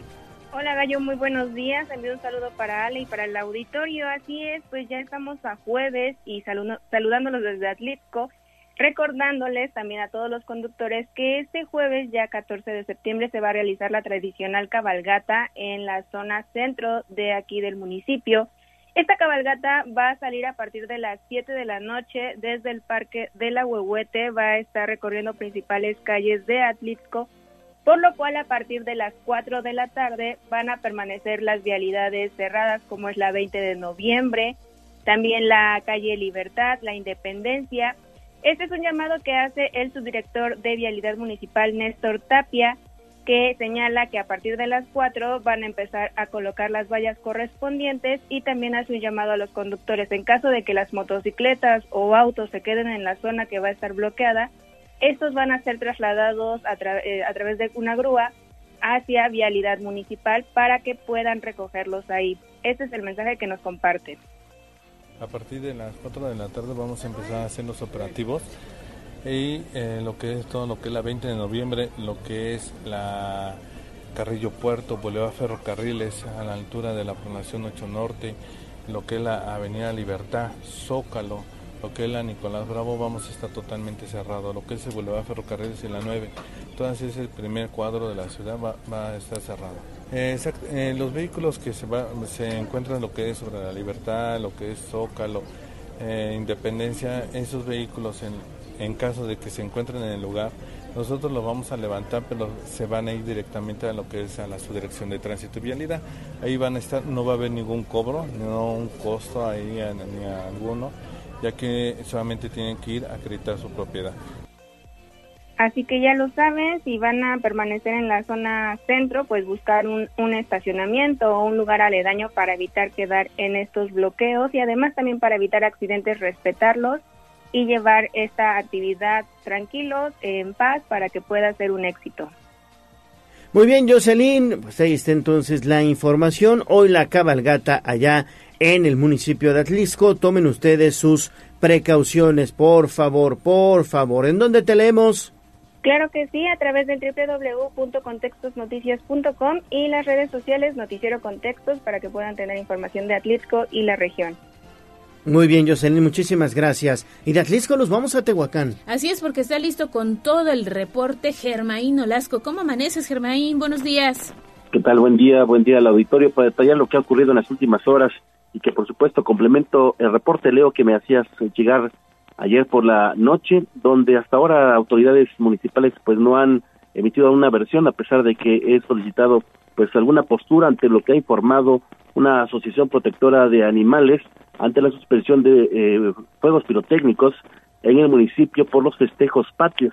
Y es que los reportes múltiples que se han tenido por parte de esta asociación para defender a las mascotas, se ha tenido conocimiento que este 15 de septiembre, con motivo de la conmemoración del inicio de la independencia, eh, acaba pues de ser el notificado que se suspende el uso de pirotecnia. A la vez que lo han comunicado representantes de esta asociación civil denominada Una Protección al Entorno, TAC, quienes eh, llevan eh, pues eh, diferentes escritos o han luchado por diferentes años a favor del medio ambiente y del bienestar animal y que promovieron un juicio de amparo contra las autoridades correspondientes del municipio de Tehuacán. La suspensión obedece a la decisión adoptada por la jueza cuarto de distrito en materia de amparo civil administrativa y de Trabajo y de Juicios Federales en el Estado de Puebla, en la que eh, detalla a través del portal electrónico de la, del Consejo de la Judicatura Federal, se observa que este órgano de la jurisdicción pues ha conseguido la suspensión para el efecto de las autoridades que impidan por cualquier medio el uso de detonaciones de fuegos pirotécnicos en el municipio. Germaín Olasco, creo que se, se perdió ahí, Germaín un poquito. Vamos a, recuperar la comunicación. Germain, Germain Nolasco. Bueno, vamos a ver. Sí, es que se trata, fíjense ustedes lo que comentaba ahí Germain, es una asociación eh, protectora de, animales. Eh, y bueno, obviamente también, eh, evidentemente, bueno, pues esto se está dando a conocer a través de varios medios de comunicación. Adelante, Germain. Sí, detallaba que en el caso de Tehuacán, pues las autoridades municipales están obligadas a supervisar, e inspeccionar e impedir que exista la detonación de fuegos pirotécnicos para los festejos del 15 de septiembre y 16, pero no solamente en el municipio, sino también en las 12 juntas auxiliares. Ante ello, pues se han eh, conocido que los integrantes del colectivo Círculo de Amparo fueron los representantes legales de este amparo promovido. Con ello se logró eh, que este primer eh, hecho sea pues un precedente en eh, todo el estado de Puebla y cabe señalar que esta agrupación pues ha referido que están trabajando por los derechos de los animales y que pues es una garantía para que no les afecte en esta temporada de fiestas patrias. El detalle que han emitido es que le corresponde al municipio vigilar en todo momento y de manera exhaustiva que no se haga uso de fuegos pirotécnicos en Tehuacán y sus doce juntas auxiliares, incluidos aquellos programas con motivo de la próxima celebración del 15 de septiembre actual o cualquier otra. Cabe señalar que también se dictan las gestiones pertinentes para sancionar su uso, así como establecer medidas de prevención al respecto. En la inteligencia que presente la concesión claramente incluye los festejos y actividades que tengan las propias autoridades responsables municipales, sus juntas auxiliares, que deben acatar de manera inmediata esta disposición, al menos lo que se ha conocido en las últimas horas, Leo. A ver entonces, mi estimado Germaín, si es que el ayuntamiento de Tehuacán, pues acata, es una disposición, no cualquier cosa, es un juez de distrito, es un juez federal la que está, bueno, pues obviamente otorgando este amparo a, a la Asociación Protectora de Animales para que se suspenda el uso de fuegos pirotécnicos en Tehuacán y también sus juntas auxiliares. Esto para, bueno, pues no afectar precisamente a los gatitos, a los perritos, que la verdad es que sí se ven bien, bien afectados con la pirotecnia. Sí. Oye, pues Germaín, pues estamos atentos a esta información y sobre todo conocer pues la postura del ayuntamiento, ¿no? Estaremos buscando nuevamente la versión. Ayer en la tarde noche buscábamos pues alguna respuesta, no se nos concedió. Seguramente este día la obtendremos para que el municipio pues pueda señalar qué va a hacer por eh, esta vigilancia que tiene que emitir en las 12 juntas auxiliares y por supuesto como responsables este, ellos mismos en el eh, municipio, en la cabecera municipal. Cabe referir que han eh, detallado que serán 600 elementos de la policía municipal quienes se desplacen para la vigilancia de los festejos patrios. Ahora vamos a preguntar si van a acatar esta disposición emitida en las últimas horas. Muy bien, Germain, ¿en dónde te vemos? ¿Dónde te escuchamos? A través de las plataformas digitales de Hora 25 México. Gracias. 7 de la mañana con 21 minutos. Vámonos con un reporte vial. Twitter, arroba tribuna vigila. ¿Por dónde sí y por dónde no? Accidente. 721. Vamos con David Becerra, el reportero del casco, porque anda patrullando las calles de la ciudad. Adelante, David. Así es, Ale Gallo, los saludo esta mañana, esta mañana en las calles de la periferia de la ciudad y es que precisamente nos encontramos en Periférico Ecológico, en este reporte que ya habías dado un poco más temprano, Ale, en, eh, pues justamente en la zona de Clavijero. Y es que un camión de carga de pues magnitud considerable eh, está en el punto estorbando en dos de los carriles en lo que aparentemente fue un choque por alcance con otra unidad que ya no se encuentra en el sitio. Algunos testigos mencionan a Ale Gallo que lo que sucedió es que pues un tráiler venía precisamente por esta zona en el carril de extrema derecha y este camión pues de carga le llegó por alcance en un freno que hizo este tráiler previo y bueno fue ahí chocó. Y es que sí se nota bastante dañada la cabina de este camión. E incluso hay láminas tiradas que llevaba cargando algunos como pues sí láminas eh, de forma larga y venía cargada de andamios estructuras de andamios. Sin embargo, pues ya no pudo continuar su marcha debido al severo daño que ocasionó este presunto choque contra un tráiler. En el lugar, Ale Gallo, ya trabajan elementos de la Policía Estatal y hay un par de grúas también de gran magnitud que estarán apoyando con las labores del retiro. Sin embargo, están enderezando algunos fierros de pues una cubierta que tenía esta camioneta precisamente para cargar las láminas que tienen una longitud bastante considerable y bueno, es lo primero que tienen que hacer para lograr, pues, des, eh, atorar, por alguna manera decirlo, las llantas y así ya después engancharla de forma adecuada y poder retirarla del lugar. Una ambulancia estuvo en el sitio, eh, sin embargo, no requirió trasladar a nadie de los involucrados porque pues no presentaban mayores lesiones. Sin embargo, pues ya se ha retirado esta ambulancia y eh, las labores aquí en el sitio continúan. Comentar que ya comienza a presentarse tráfico y es que este camión, como les comento, prácticamente está estorbando en dos de los carriles, el de central, el central y el de extrema, pues derecha. Así que tomarlo muy en cuenta es en esta zona de la Vigero con dirección a la autopista, de Valsequillo hacia la autopista. Hay que tomarlo muy, muy en cuenta, maneje con precaución. Gallo, Ale, la información. Gracias, gracias David. Y sí, como bien lo mencionas, hay que manejar con precaución. Sí, muy aparatoso este hecho. Ya nos compartió un video que lo vamos a subir a través de nuestras redes sociales. Gracias a David Becerra. Gracias, David, el reportero del casco. 724. Rápidamente, a propósito del tema de la pirotecnia, fíjate que están reportando que a Chispita es un perrito, un niño le aventó un cohete que le explotó en la trompa. Está delicada de salud y los vecinos de esta zona donde ocurrió el hecho, que es la Guadalupana, solicitan el apoyo de bienestar animal para poder darle la atención necesaria a esta perrita que sufrió pues afectaciones en parte de la trompa tiene mucha sangre y todo esto porque pues se le da un mal uso a la pirotecnia. Exactamente. Ahí está el reporte. Gracias, Ale. Y bueno, vamos a hacer una pausa y regresamos con una interesante entrevista. Vamos a un corte comercial y regresamos en menos de lo que canta un gallo. Seguimos con el gallo de la radio. Sitio web tribunanoticias.mx. Porque los niños solamente tienen dos fuentes de aprendizaje, que es el hogar y la escuela. Si falla una, la otra no funciona. Es sencillamente como el box. Usted tiene muy buena izquierda, pero si no sabe rematar con la derecha, pues todo está perdido. Así es en la vida. 7 de la mañana con 28 minutos. Vámonos con información de la educación. Porque, bueno, pues el maestro Juan Miguel Roldán Flores es jefe administrativo del Hospital Universitario de la UAP. Ya está en la línea telefónica. ¿Cómo estás, maestro? Gusto saludarte.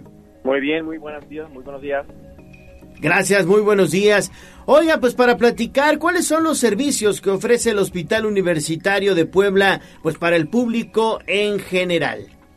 El Hospital Universitario de Puebla, obedeciendo al eje rector de Universidad con Responsabilidad Social, se dio la tarea de crear una serie de paquetes para la atención del público en general.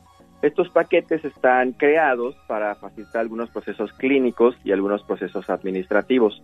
Contamos con paquetes para cirugías abiertas y laparoscópicas, contamos con paquetes de maternidad, parto y cesárea, contamos con paquetes para estudios de endoscopía, diagnóstica y terapéutica, contamos con paquetes para tomas de biopsia guiadas por ultrasonido o por tomografía, y todos estos con un precio preferente para el público en general.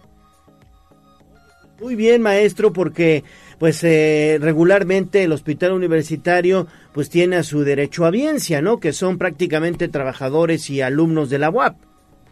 Es correcto, solo tenemos la derecho a biencia de trabajadores. Los alumnos de la UAP tienen un em, seguro facultativo a través del seguro social.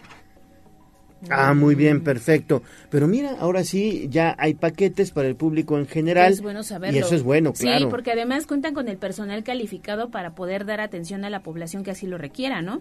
Así, Ale, así es, Ale. Este, los médicos, buenos días.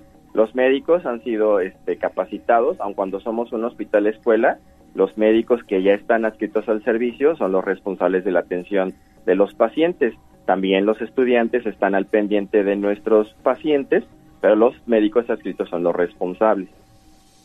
Estamos platicando con el maestro Juan Miguel Roldán, él es jefe administrativo del Hospital Universitario de Puebla. Por ejemplo, a ver, un, paquete, digamos, de, maternidad de, cesárea, aproximadamente en cuánto saldría? Un paquete de cesárea está en 22.500 y te incluye lo que son cinco consultas previas de seguimiento con el ginecólogo, te incluye el servicio del ginecólogo, el servicio del pediatra, el alojamiento tanto de la mamá como del bebé cuando nace, el servicio de, ah, eh, este, perdón, de anestesiología, es el que me faltaba, y el personal de enfermería durante la atención. Oye, pues muy está muy bien, está muy bien, sí, todo, todo incluido. ¿Y dónde pueden obtener más información si alguien está interesado en alguna de estas opciones médicas que está ofreciendo hoy el hospital universitario? Estamos en el área de comercialización, trabajando de lunes a viernes, de 9 de la mañana a 5 de la tarde. Eh, la atención es personalizada y además también contamos con algunos beneficios extras que son, por ejemplo, el descuento vía nómina. Si, por ejemplo, algún trabajador quiere hacerse cargo de la cuenta de algún familiar, puede optar por esta opción. Es, un, es muy poco conocida, pero sí estamos facultados para poderla aplicar y además un porcentaje de descuento si es que eres familiar de algún trabajador o si eres estudiante o familiar de algún estudiante de la UAP. Sobre todo con instalaciones, la verdad que de primer nivel, ¿eh?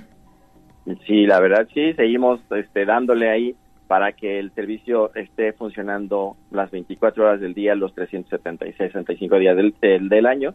Y además estamos en el proceso de acreditación el siguiente mes el hospital va a tener su reacreditación, que son procesos constantes que nos hacen como exámenes para cumplir precisamente con la seguridad del paciente, la seguridad de las instalaciones. Claro, pues ahí está, esos son también los servicios que ofrece el Hospital Universitario de Puebla al público en general y bueno, pues cualquier información directamente también allá en el hospital. Maestro Juan Miguel Roldán, jefe administrativo del HUP, muchas gracias. Al contrario, muchísimas gracias. Muy buen día. Buen día, muchísimas gracias. Ahí está la información. Yo dije, pues el gallo ya se está este, interesando por una cesárea. que no nos has contado? No, todavía no, todavía no. no, lo que pasa es que son paquetes de maternidad, pues son de, los más eh, populares, ¿no? Sí, y este está muy completo, ¿eh? Con cinco consultas adicionales para el seguimiento médico tanto del el bebé como de la mamá. Eso es bueno, eso es bueno. 732, los datos históricos para no olvidar. Escuchemos.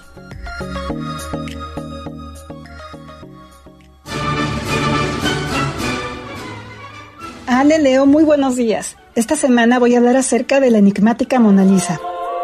En el arte occidental se puede decir que no hay ninguna obra más famosa que la Gioconda o la Mona Lisa, nombres con la que es titulado el retrato de Mona Lisa Gerardini.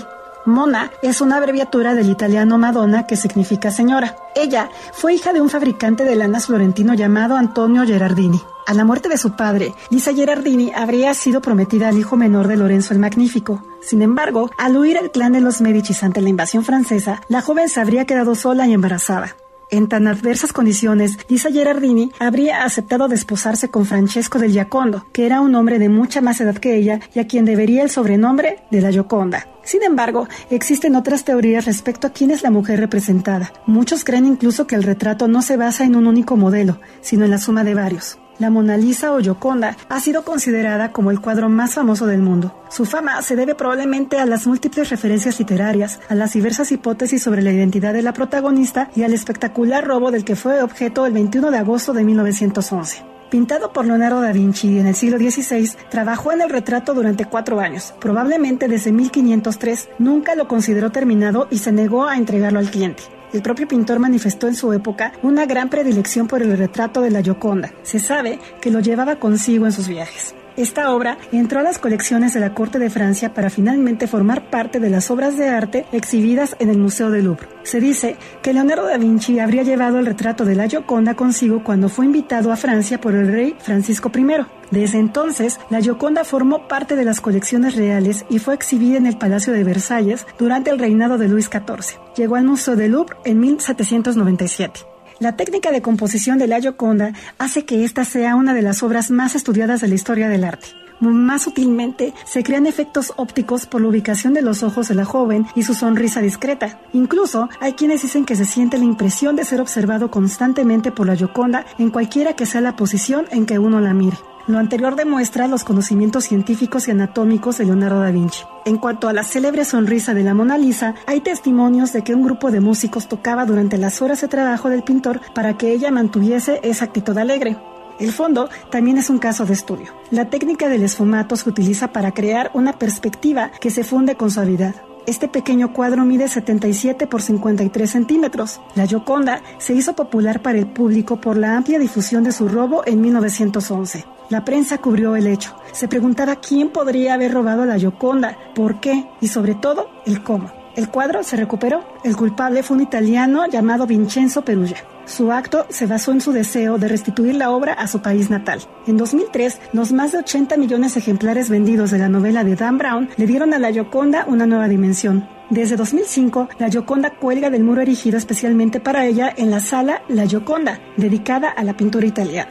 Es indudable que la fama que poseía el retrato ya en el siglo XVI no es casual. La calidad de la obra radicaba en su verismo, en su proximidad a la realidad y en su carácter mimético. La Gioconda nunca deja de sorprendernos. Sus, misterios atraen al público al punto de convertirla prácticamente en el icono del Museo del Louvre. Y estos fueron los datos históricos para no olvidar. Mi nombre es Gabriel Hernández Huerta y nos escuchamos la próxima semana. Vamos a un corte comercial y regresamos en menos de lo que canta un gallo. Seguimos con el gallo de la radio.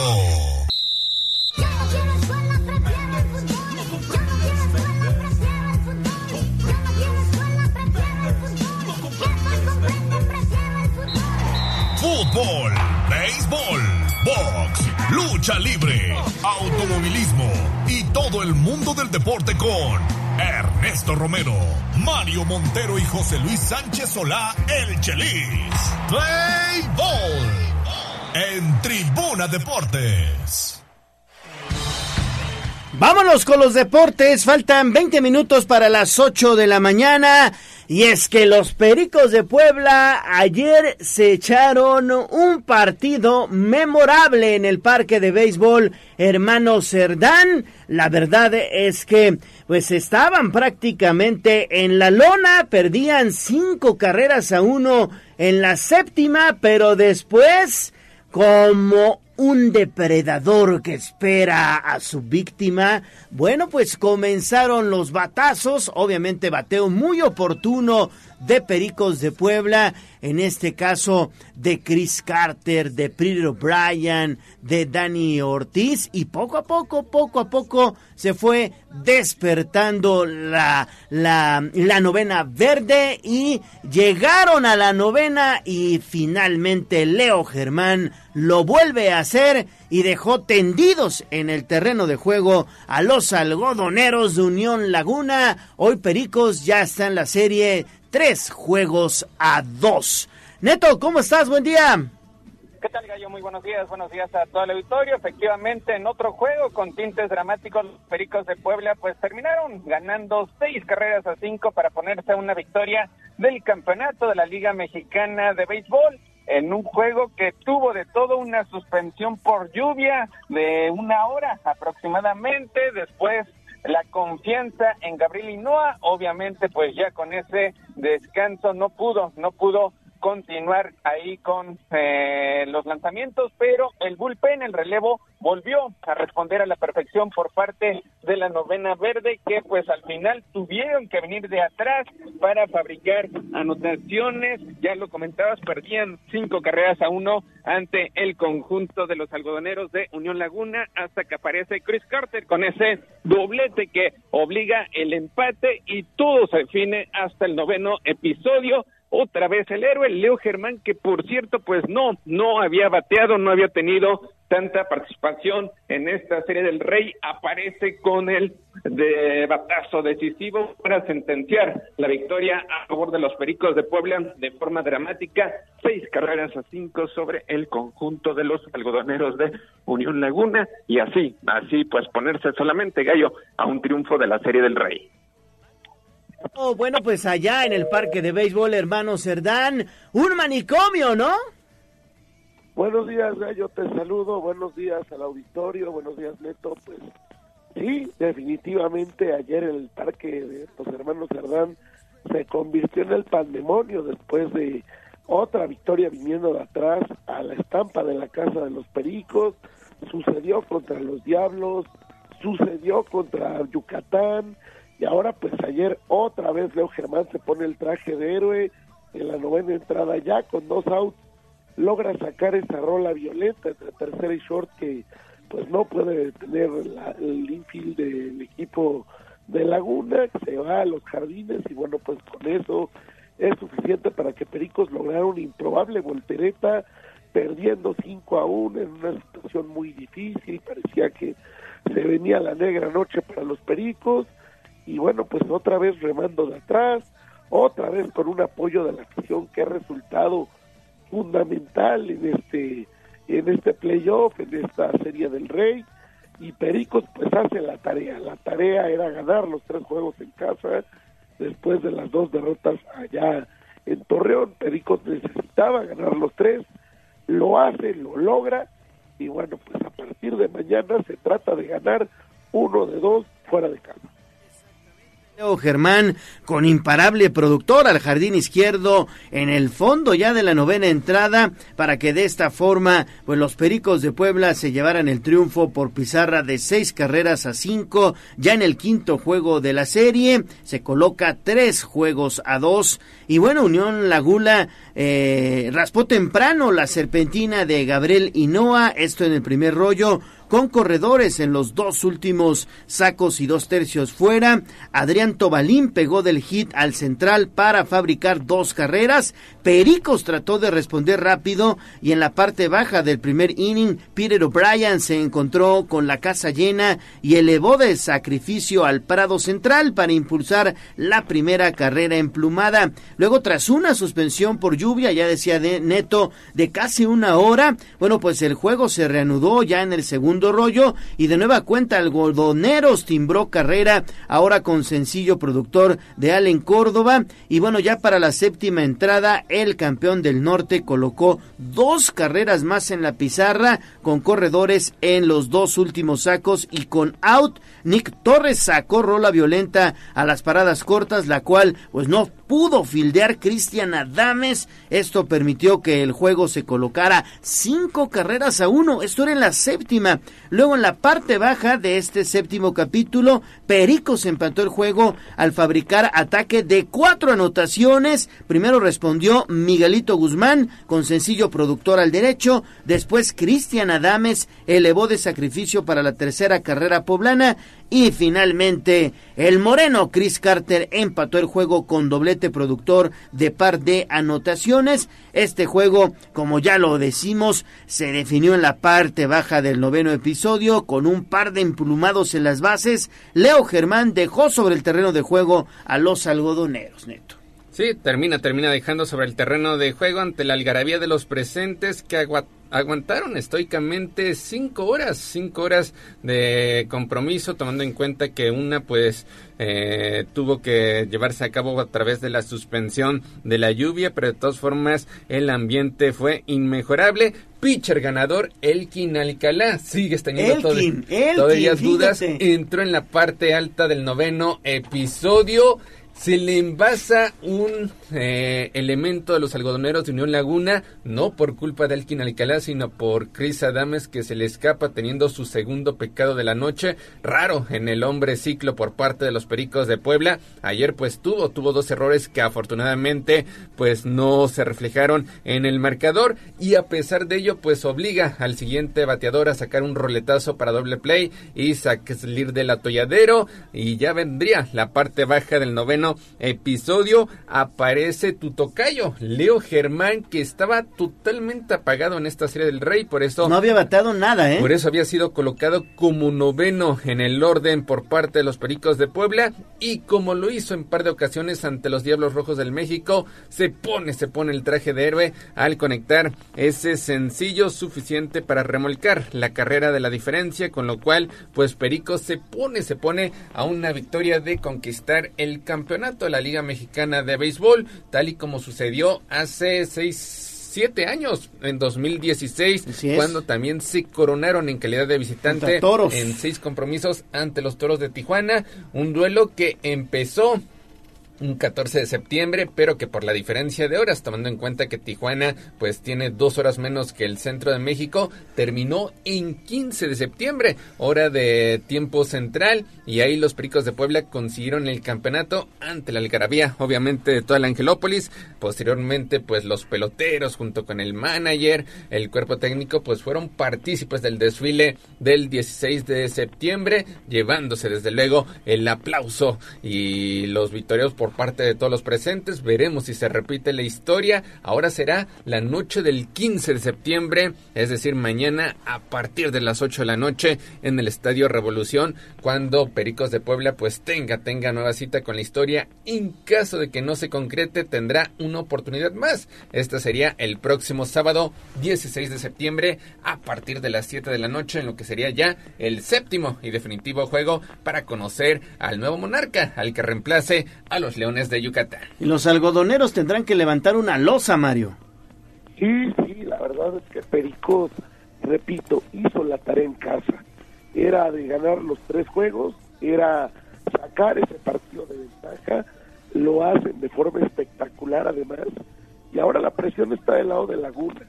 Ahora Laguna necesita ir a su casa a ganar dos partidos, no cometer errores, eh, estar con todo en contra y esa es una gran ventaja para Pericos. Pericos llega relajado, Pericos llega buscando una victoria nada más, Pericos llega pensando que ya se dio cuenta claramente de que sí se puede, de que Laguna no es invencible, de que Laguna también es un equipo que tiene sus vulnerabilidades, que Pericos los ha explotado de manera maravillosa y bueno, pues ahora la bola está del lado de Puebla. A partir del día de mañana, allá en el Parque Revolución, en Torreón, Coahuila. Y pues creo que antes del grito todos estaremos pegados en el juego de los pericos, ¿no?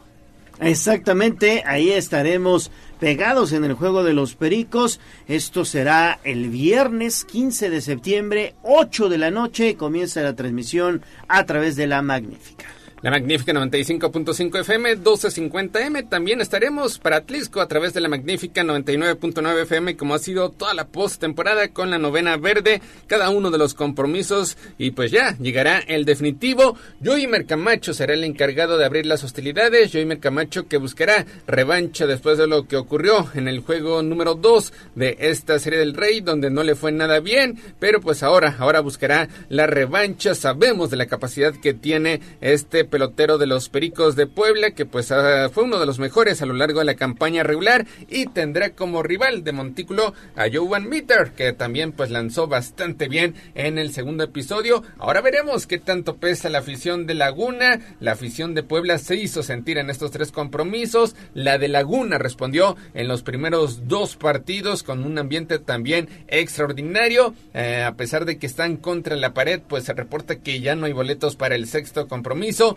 confían en la remontada y es que Laguna pues no está en una final desde 1990 y no consigue un título desde 1950, es decir, 73 años, solamente las personas que pues ya rondan los 80 años de edad recuerdan realmente eh, el último campeonato por parte de los algodoneros de Unión Laguna, así que saben, saben que esta es la oportunidad inmejorable. Y también de Cábalas se mencionaba, Laguna ganó los dos primeros partidos usando su uniforme negro. De hecho, en las rondas previas, cada vez que usaban el uniforme negro, alzaban con la victoria. Ayer... Lo eh, usaron, ayer, lo usaron. Pericos de Puebla usó el uniforme negro, juego 3 y juego número 4. Se quedaron con la victoria. Todo el mundo iba a decir, bueno, por cábala, que Pericos repita el hecho de usar el uniforme, negro, pero pues ahí el pitcher eh, Gabriel no dijo, no, yo me siento más cómodo utilizando la vestimenta blanca. Entonces Laguna pues dijo, si Pericos usa el blanco, ahora sí nos ponemos de negro.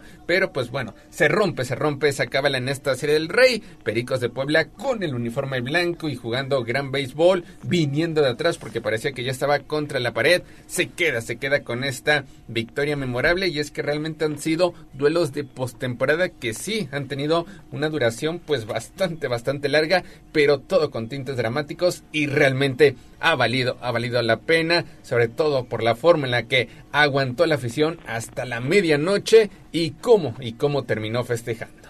Es correcto. Pues ahí estaremos muy pendientes a través de la magnífica, mi estimado Mario.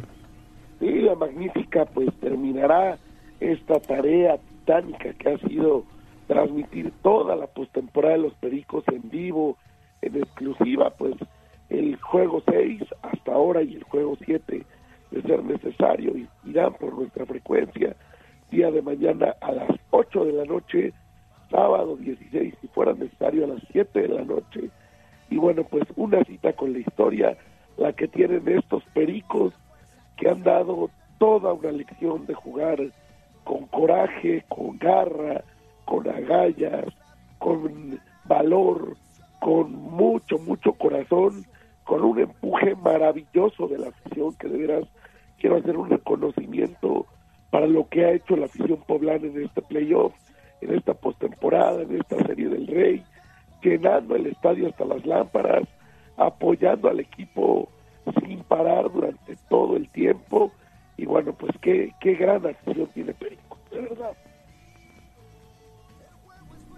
Pues ahí está, ahí está, estaremos pendientes. Entonces mañana, mañana minutos antes de las 8 de la noche, este duelo entre algodoneros de Unión Laguna y Pericos de Puebla. Y mañana platicaremos la previa. Hoy parte eh, la novena verde precisamente a la comarca lagunera para pues ya estar concentrados de cara, de cara a esta cita con la historia. 7 de la mañana con 54 minutos. Hasta aquí la información del Rey de los Deportes. Vámonos, vámonos con el tema del Puebla porque la Comisión Disciplinaria de la Federación Mexicana de Fútbol después de una semana pues dio su veredicto. Anunció que el Club Puebla efectivamente utilizó alineación indebida en su duelo ante Tijuana correspondiente a la fecha número 7 del torneo Apertura 2023 por lo cual pues los tres puntos que ya habían ganado con autoridad en el terreno de juego teniendo su mejor partido a lo largo de este semestre goleando 3-0 los Cholos de Tijuana, pues los perderán en la mesa por la mínima diferencia. Así que pues adiós a las tres unidades, adiós al primer gol por parte de Kevin Velasco, adiós al tanto de Memo Martínez, adiós a la buena jugada por parte de Diego de Buen, adiós a la goleada de 3-0 ante los Cholos y Tijuana que realmente pues mostró muy poco en ese compromiso, ahora presume de tres puntos por la mínima diferencia, respiro para Miguel El Piojo Herrera y el Puebla Mario que ya había alcanzado los siete puntos, ahora retrocede a cuatro unidades, otra vez ubicado en los últimos lugares de la tabla general. Muy doloroso lo que pasó pues en esta decisión del, del comité arbitral, en esta decisión de la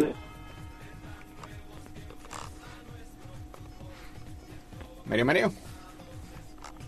Estamos teniendo ahí problema de comunicación con Mario Montero. En un momento más retomamos, retomamos. Y es que pues el boletín, el comunicado fue bastante claro por parte de la comisión disciplinaria que informa que las conclusiones sobre el procedimiento de investigación abierto el pasado lunes 4 de septiembre en contra del Club Puebla por una supuesta alineación indebida en su partido correspondiente a la fecha número 7 de la apertura 2023. Una vez realizado el estudio de las pruebas aportadas y recabadas así como como del análisis de lo expuesto por los representantes del Club Puebla y los oficiales del partido dentro del debido proceso en el que primero se notificó al club se escuchó las partes involucradas y se respetó el derecho de réplica, el cual venció el pasado lunes de septiembre. Se concluye que el auxiliar técnico Luis Miguel Noriega participó en el partido correspondiente a la fecha 7, toda vez que estuvo presente en la banca como parte del cuerpo técnico, sin estar registrado en la hoja de alineación. Agrega que una vez acreditado lo anterior y con fundamento en lo establecido en el reglamento de sanciones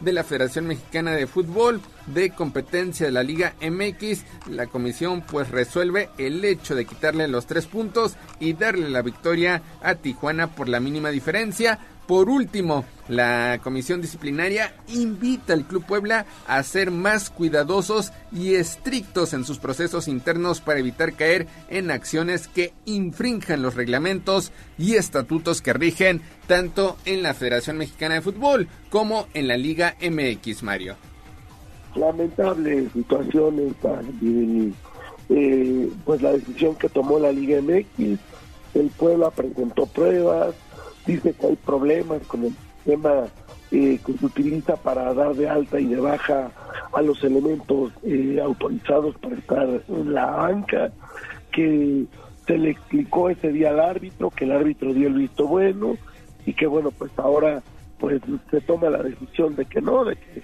el pueblo infringió el reglamento, se le castiga, se le quitan tres puntos importantísimos y bueno, pues el pueblo ha respondido de manera muy enérgica diciendo que no están de acuerdo con esta decisión, que le molesta mucho la idea de que pues se tomen estas represalias y que el Puebla acudirá al Tribunal de Arbitraje Deportivo a la siguiente instancia para buscar que, esta decisión se vaya para atrás.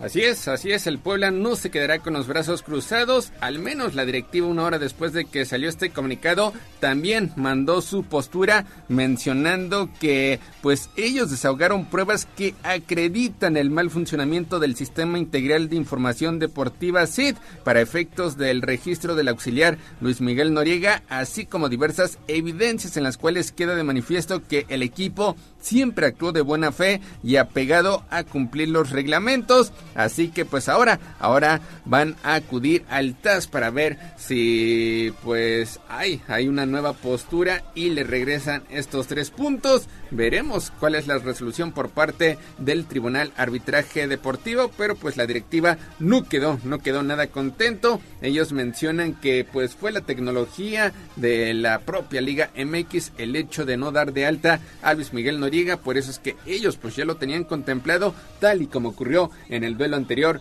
frente a los Bravos de Ciudad Juárez, así que pues ahora, ahora estaremos a la espera de entrada Mario, pues por lo menos ya aparece el Puebla con tres puntos menos y ubicado en los últimos lugares. Veremos qué tanto mentalmente, anímicamente afecta esta decisión, sobre todo porque vienes después de dar tu mejor compromiso en un semestre que pues ha sido bastante, bastante difícil con situaciones extra cancha y que cuando parecía que ya estabas encontrando pues tu mejor versión, dos victorias de forma consecutiva con la dupla de Carvajal y Noriega, pues la comisión disciplinaria de la noche a la mañana te quita, te quita tres puntos, Mario. Eh, pero antes, antes, entiendo que el CID es una plataforma que usan los 18 equipos para meter a sus jugadores 24 horas, si no estoy mal, antes de cada partido.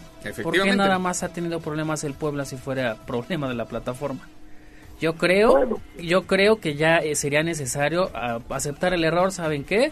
Si fue un error del secretario técnico, lo asumimos, será sancionado, lo que quieras, y ya, ¿para qué te vas a saltar? Pues el Puebla irá a lo suyo, porque ellos insisten que hicieron las cosas bien, insisten en que se le avisó al árbitro, en que pues que hubo una, una serie de acciones tomadas para evitar esto precisamente, y pues tan seguros están, ojalá, ojalá el, el Tribunal de Arbitraje Deportivo dé la razón y el Puebla recupere los tres puntos, y si no, bueno, pues será una dolorosa derrota, injusta a mi parecer, porque Puebla borró en la cancha totalmente al equipo de Tijuana. Y pues lamentablemente también es cierto que las reglas ahí están para cumplirlas, que, es para todos, que cometer un error de ese tamaño pues es totalmente imperdonable. Habrá, ver qué, habrá que ver qué pasa, tendremos que esperar varios meses para las decisiones del TAS porque son, son largas, complicadas. Y bueno, pues a ver qué, qué pasa en esta instancia porque Puebla pues sí le van a hacer falta estos tres puntos que acaba esta situación y ya pues también mañana, ya mañana estaremos platicando de la previa de este fin de semana, el Puebla que estará visitando a los Gallos Blancos del Querétaro el próximo domingo a partir de las 5 de la tarde antes de darle la bienvenida a los Pumas de la UNAM en uno de los duelos que más llamarán la atención de este semestre. 8 eh, de la mañana con 2 minutos, hasta aquí la información del Club Puebla.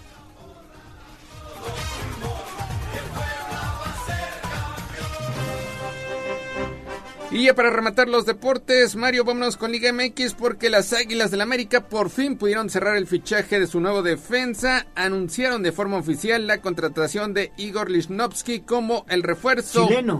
Así es, para lo que resta el torneo Apertura 2023 Gallo, nueva adquisición por parte de tu equipo. Pues veremos que vaya a reforzar la, la, zona baja, porque la verdad es que está para llorar el América en el sector defensivo. Igor, Igor Lisnovsky, que es eh, originario de Chile, eh, lo tenían por ahí registrado los Tigres, ¿no? De la Universidad Autónoma de Nuevo León. Y, y, ojalá, ojalá y encaje también en el esquema de el técnico y sobre todo que llegue, digamos, dispuesto ya a, jugar y que lo utilicen, que es lo más importante, ¿no? Y que refuerce evidentemente esta zona baja que muchos dolores de cabeza le ha dado al América. Sí, no, viene de estar precisamente con Tigres, que no me parece un defensa del otro mundo, me parece no. un jugador bastante del montón, Medianito, ¿no? Física, tiene altura, pero comete también muchos errores, muchos errores de marcación, muchos errores donde se le va a la línea y bueno, pues a ver, a ver si es la respuesta para este América que sufre en defensa, que comete errores, que no tiene un hombre confiable en la saga, pues fue lo que lo que pudieron conseguir a este defensa chileno y pues a ver si esto es lo, lo que busca André Jardine, porque si no, vaya que va a seguir sufriendo. Ha vestido los colores del Necaxa, Cruz Azul, Tigres y ahora veremos cómo le va con el América con la misión precisamente de darle certeza, seguridad a la saga azul crema. Pues 8 de la mañana con 4 minutos, Mario Gallo, hasta aquí llegamos con la información deportiva. Gracias Gallo, gracias Beto, gracias al auditorio, tengan muy buen día, les hablamos mañana para la previa de lo que será el final, el final de esta serie. Gracias Mario, gracias Neto. Regresamos más adelante con más información. 8-4, pausa y volvemos.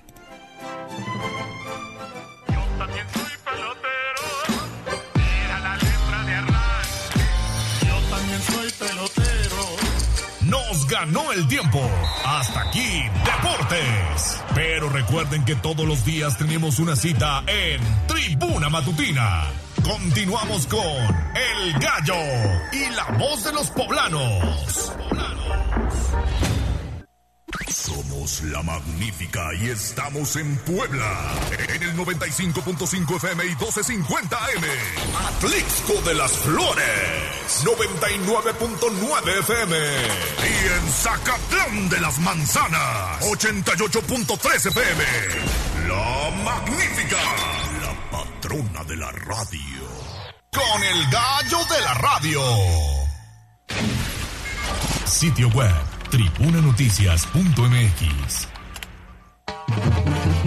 Tribuna Matutina, en resumen con la voz de los poblanos. El gobernador Sergio Salomón Céspedes Peregrina reconoce que el proceso político se desarrolle en paz. Eso es lo que espera de este 2024. Además, habrá más renuncias al interior del gabinete estatal.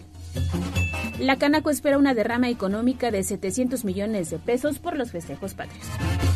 Llega al Congreso del Estado iniciativa para buscar establecer mecanismos que denuncien el acoso escolar. Van en incremento los accidentes automovilísticos. 16.4 accidentes al día se han registrado por lo menos los primeros 13 días del mes de septiembre. Y en tres estados del país se determinó cancelar el tradicional grito de independencia ante la situación de violencia. Destacan estados de Hidalgo, Guerrero y también Oaxaca. Y buenas noticias porque el periodista poblano Ernesto Aroche ganó el premio a la excelencia periodística 2023. Y la economía de México no tendrá un riesgo importante ante las próximas elecciones presidenciales, como cada 12 años coinciden expertos. Todos los detalles a través de Noticias Tribuna, Tribuna Vigila y Código Rojo. Twitter, arroba Tribuna Vigila.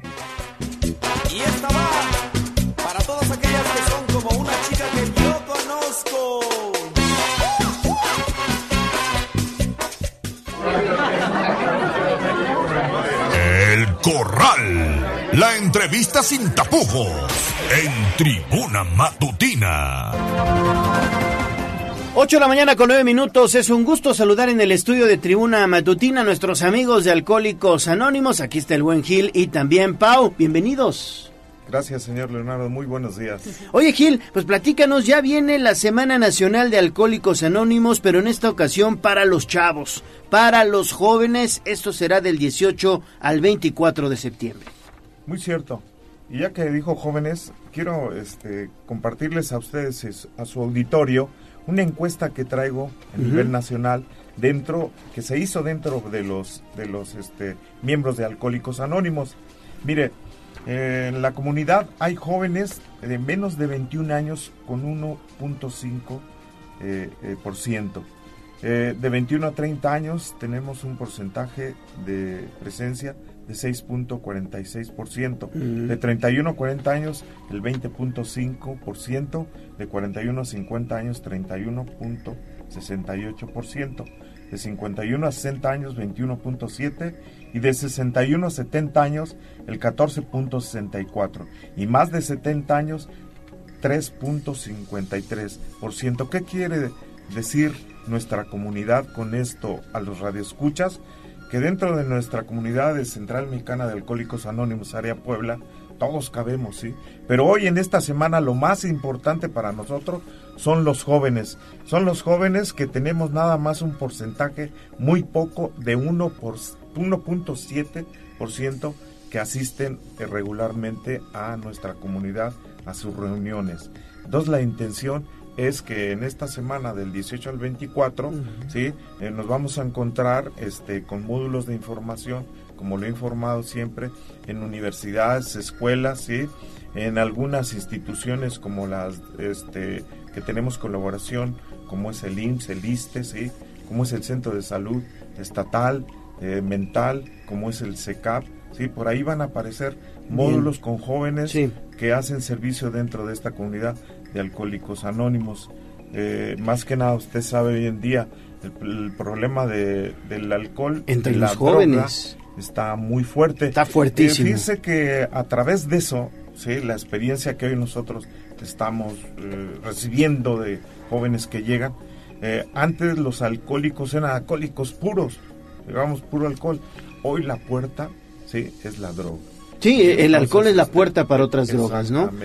Cuando el beber deja de ser una fiesta, Ale. Sí, pero a mí me llama la atención de esta encuesta que la población más vulnerable se ubica de los 41 a los 50 años de edad. Así es. Uno pensaría que sí son chicos, Sí. pero se está concentrando en otro sector de la población que también es importante atender. Muy cierto, sí. Muchas veces este, es- salen a relucir este, este tipo de situaciones, sí. Pero nosotros pensamos y creemos que lo elemental de esto es a hoy también parte... Prevenir. lo- eh, pre- sí, los, nuestros profesionales que colaboran con nosotros, sí, ellos hablan mucho de la salud mental. ¿sí? Cuando no hay una situación de esta forma bien encaminada, surgen los problemas de adicción. Y hoy el alcohol está a la mano, la Sí. droga está a la mano, ¿sí? Es muy fácil cubrir eh, eh, este, eh, cosas interiores, ¿sí? Que traen, traemos todos los humanos y buscar una fuga, un desahogo. Es que Hoy también, ¿sabes qué, Gil? Eh, hay muchas personas que comienzan a beber desde muy chavitos, ¿no? 11, 12 años, incluso hasta antes. Y bueno, hay que llevar el mensaje de que, eh, bueno, pues esto no puede seguir pasando. Es una situación que debemos de poner sobre la mesa y sobre todo también un mensaje de que todo esto se puede, se puede prevenir. Pau, bienvenida. Muchas gracias, buen día a todos. Soy Paulina, yo soy alcohólica y drogadicta. Oye, Pau, pues platícanos un poquito tu experiencia. Nos dices que ya llevas pues ocho meses en Central Mexicana. Unas cuantas 24 horas, así es como nosotros nos manejamos únicamente eh, por hoy. Y pues sí, ¿sabes cómo lo dices? Y me llama mucho la atención y tienes toda la, la, la boca llena de, de verdad, eh, la, la edad a la que en mi caso comienzo a, Sí. a consumir alcohol. Yo empecé a beber a los 11 años. Muy chiquita. Muy Ujú. chiquita. ¿Y cuál fue la puerta? ¿O ¿A qué se debió? ¿A invitación de los amigos? No, en mi caso, curiosidad. O sea, te puedo decir que en mi caso era como muy curiosa, muy traviesa, y así es como empieza como a llamarme la atención este tema del alcohol, aparte de que en mi familia y, y todo, toda la sociedad de mi alrededor, siempre ha sido como muy normalizado el consumo del alcohol. Entonces, para mí, pues nunca fue como mal visto, al contrario, era algo normal. Entonces, lo, lo empiezo a hacer desde los 11 años y, y como comentaban también, pues es que en estos tiempos ya no es nada más el alcohol, ¿no? El alcohol es la puerta a otro tipo de sustancias, como en mi caso, que sí llegó a ser la droga también. Oye, entonces comenzaste a los 11 años y después cómo fue, digamos, este avanzar en la etapa de, de alcoholismo. Pues mira, nosotros eh, platicamos siempre que hay diferentes tipos de bebedores. Para nosotros no todo el mundo es alcohólico. Ujú. Habemos ti- eh, eh, diferentes tipos de bebedores eh, y unos, por ejemplo, son los sociales, ¿no? Los que se pueden tomar una o dos copitas en una reunión y se paran y se van. También hay un bebedor fuerte, que es el que eh, toma un poco más, pero no, no cambia su personalidad eh, y a la hora que se tiene que ir también se va, no, no hay Oye, problema. son de los que dices, este aguanta un chorro. Aguanta un chorro y no se le ya nota. lleva, ya lleva, me- oye, ya lleva Sí. media botella y no hace nada, tranquilo. Exactamente. Pero ya tomó mucho, ¿no? Exactamente, y hay los bebedores problemas, que somos los alcohólicos, eh, pero te voy a decir una cosa, en mi caso, yo nunca tuve la oportunidad de ser una bebedora social, o sea, desde el primer momento en el que yo tomé un trago de alcohol, da- a partir de ahí, todas las veces que yo ingerí alcohol, fue eh, ya en, o sea, en cantidades máximas hasta casi que perder la conciencia. O sea, muy fuerte. Muy fuerte. ¿Pero qué tomaba? ¿Cerveza? De todo. La ah, de verdad todo. es que de todo. Desde chavita. Pero también algo característico de nosotros es que empezamos a buscar como que, no, yo creo que el tequila me pega mucho, no, yo creo que Ah, el ron sí. me hace daño. Y empezamos a cambiar de bebidas como para tratar de... De pues, o encontrar la de- tuya, ¿no? Exacto, como de balancear o de encontrar ese, pues como control, ¿no? Que vemos en los demás y que nosotros no tenemos. Al menos así es en mi caso. Y pues conforme va avanzando la edad, la, la enfermedad es progresiva. Entonces siempre va en crecimiento. Eh, empieza a cambiar mi manera de ingerir. Entonces ya en vez de, de que fuera suficiente a lo mejor un día del fin de semana, Ujú. ya necesitabas este, tomar dos días y luego tres. Y en mi caso pues sí terminé tomando diario. Y luego de ahí eso te llevó a las drogas. Sí, las drogas llegan a mi vida eh, cuando tenía más o menos como 17 años empiezo a probar por lo mismo de la curiosidad, pero sin consumirlas de una manera constante. Llega un punto de mi vida, como a los 20, 21 años, que el alcohol para mí ya no era suficiente. A mí me gustaba mucho sentir euforia porque mi personalidad es muy depresiva. Entonces, eh, a mí no me gustaba sentir toda esa tristeza y esa depresión. Y yo lo que quería pues era sentirme como, como eufórica, ¿no? Como que estar todo el tiempo en la fiesta. Y, y así es como llegan las drogas ya de, de una forma activa a mi vida, porque el alcohol deja de ser suficiente empiezo a probar y me engancho muy rápido. Aparte, una característica de, de esta alcohólica que les habla es la, la, mentalidad obsesiva. Cuando a mí me gusta algo, me obsesiono con ese algo. Puede ser una canción, puede ser algo de comer, no nada más eh, eh, el alcohol o la droga, sino todo en ¿Qué general, drogas ¿no? consumías? Yo, eh, en lo personal, lo que más consumí fue cocaína. Eso es lo que más... Lo que más consumí. Oye. Probé otras cosas, pero mi droga de... Ahora sí que de, de, de cajón era la coca. Oye, Pau, ¿y, y cuándo dijiste, sabes que ya, hasta aquí y necesito apoyo de Central Mexicana, Alcohólicos Anónimos? Pues la verdad es que, eh, como en muchos de los casos de, de nosotros los alcohólicos, los últimos en darnos cuenta somos nosotros mismos. Y así es como a mí me pasa. Eh, un día mi familia me interviene. Eh, que, que te intervenga significa que se juntan todos en una reunión eh, donde tú no sabes y pues ahora sí que es a la de a fuerzas, ¿no? Te vamos a decir que tienes un problema y pues así es en mi caso. Eh, se acerca toda mi familia a hablar conmigo, a decirme que me veían muy mal, que yo creo que ya no era normal. Mi familia no sabía sobre el consumo de las drogas, solamente sobre el alcohol. Y, y me dicen, ¿sabes qué? Yo creo que en tu caso es necesario eh, internarte en una clínica. Eh, les pido que por favor me den la, la oportunidad. La verdad es que yo nunca había intentado dejar de consumir. Entonces, pues les pido, le pido a mi familia esta oportunidad y obviamente con todo su apoyo y con todo su amor y de la mano de mis compañeros hasta el día de hoy eh, me he mantenido abstemia. Qué bueno. ¿Cuánto tiempo llevas así? Eh, ocho meses. Ocho meses. Oye, pues muy bien, la verdad es que muy, muy bien. Y este tipo de mensajes, entonces, Gil, es lo que estaremos observando en la onceava, onceava Semana Nacional de Alcohólicos Anónimos para jóvenes. Las personas interesadas, ¿cómo acercarse eh, a, a participar en esta Semana de Alcohólicos Anónimos? ¿Cómo, cómo hacerle, Eh, Gil? en los módulos de información, sí, eh, vamos a entregar trípticos como esta clase, folletitos de esta clase. Y ahí viene el correo electrónico. Muy ¿sí? bien. Hay un correo a nivel nacional, sí. También este. Redes eh, sociales, veo que tienen, Gil. Exactamente. Redes sociales. Y además sociales. hay un número telefónico, también lo estoy viendo aquí, es el 821 69 231. 31, exactamente, 821 69 231, ahí también pueden ustedes participar. Y, oye, y, y- y, perdón Gil que te interrumpa, Sí, sí, es que sí. se me vino a la mente Sí, un sí. comentario, y más en estos tiempos, eh, Pau, en donde pues vemos cada ocho días en las redes sociales que la golpiza tumultuaria, que los jóvenes están prácticamente cayéndose saliendo del antro. Entonces es importante llevar este tipo de mensajes, sobre todo aquí en los medios de comunicación, pero también a la sociedad en general, ¿no?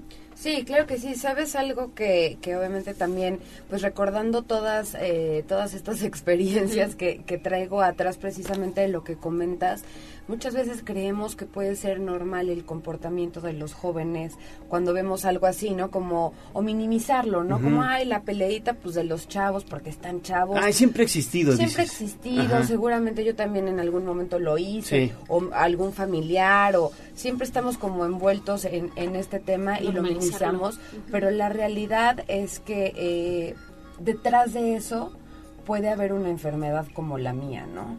Entonces yo sí te, yo sí le podría decir a los jóvenes que nos escuchan o a alguna persona que conozca a algún joven que tiene este tipo de conductas, eh, que, que se acerquen a conocernos, porque a lo mejor mediante nosotros encuentran, eh, digamos que la manera de resolver o encuentran la, la pequeña entrada a esta maravillosa enfermedad, hoy lo puedo decir, eh, para alguna persona que lo necesita. Mira, van a estar en gimnasios, leo aquí centros Así es. escolares, deportivos, recreativos.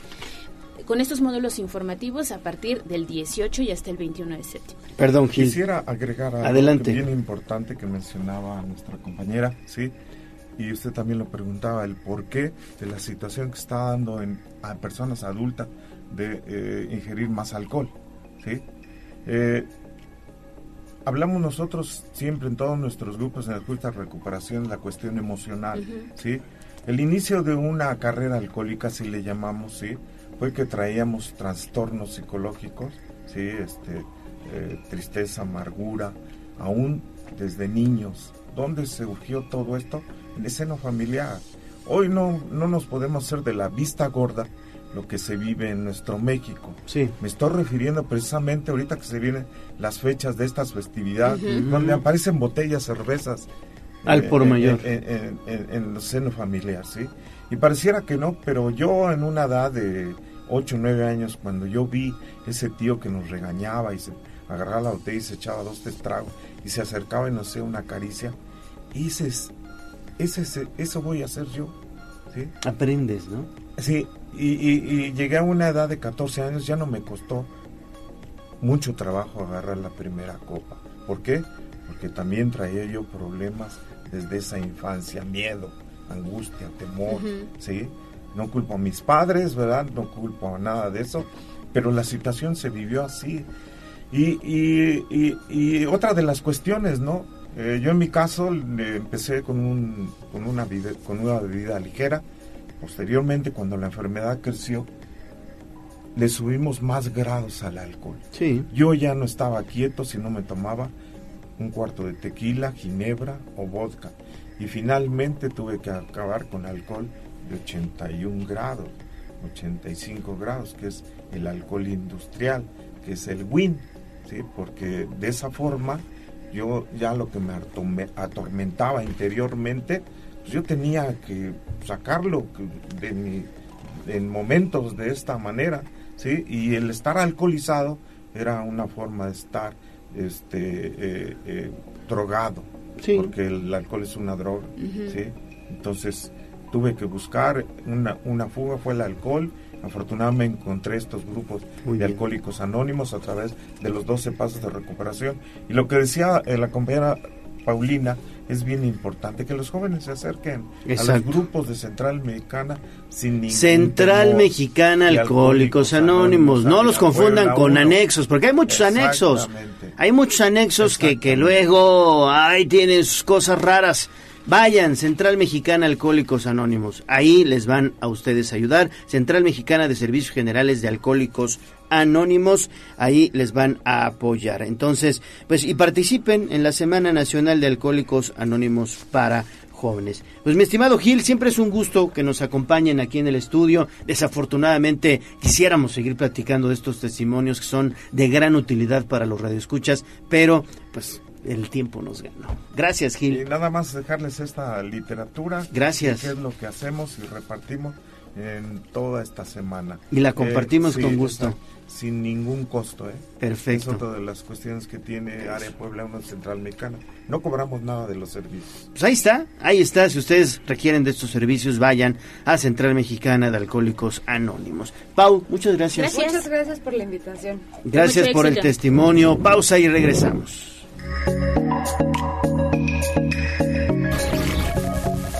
Vamos a un corte comercial y regresamos en menos de lo que canta un gallo. Si el enemigo ya viene para acá. Nadie nos quiere decir nada, los mensajes no nos llegan. Y hay rumores de que todavía vienen invasores por Veracruz. ¡Viva México! Héroes, 7 de septiembre, solo en cines. Vamos a acabar con esos malditos. Gobierno de Puebla. Gobierno presente. ¿Sabes qué significa para Morena la clase media? Un desprecio por querer superarse cada día, por aspirar a tener empleos mejor pagados. ¿Y sabes lo que significa para el PRI la clase media? Una admiración por querer ser mejor todos los días. Y un aplauso por aspirar a tener más que solo un par de zapatos. Morena destruye. El PRI construye. PRI sí sabe gobernar. Me cae que sí. En Farmacias Fleming cuidamos de ti y de tu familia. Encuentra una amplia gama de productos para el bienestar. Su salud es nuestra prioridad. Farmacias Fleming, bienestar integral. Consulta a tu médico, pregunta por productos participantes. Seguimos con el gallo de la radio.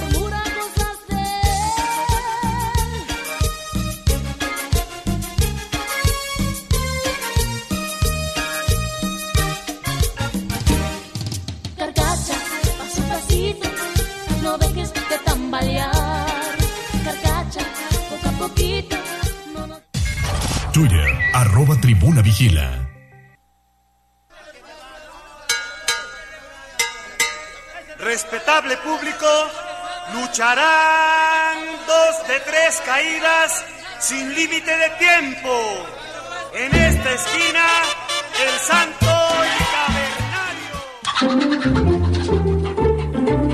Profundicemos en el tema.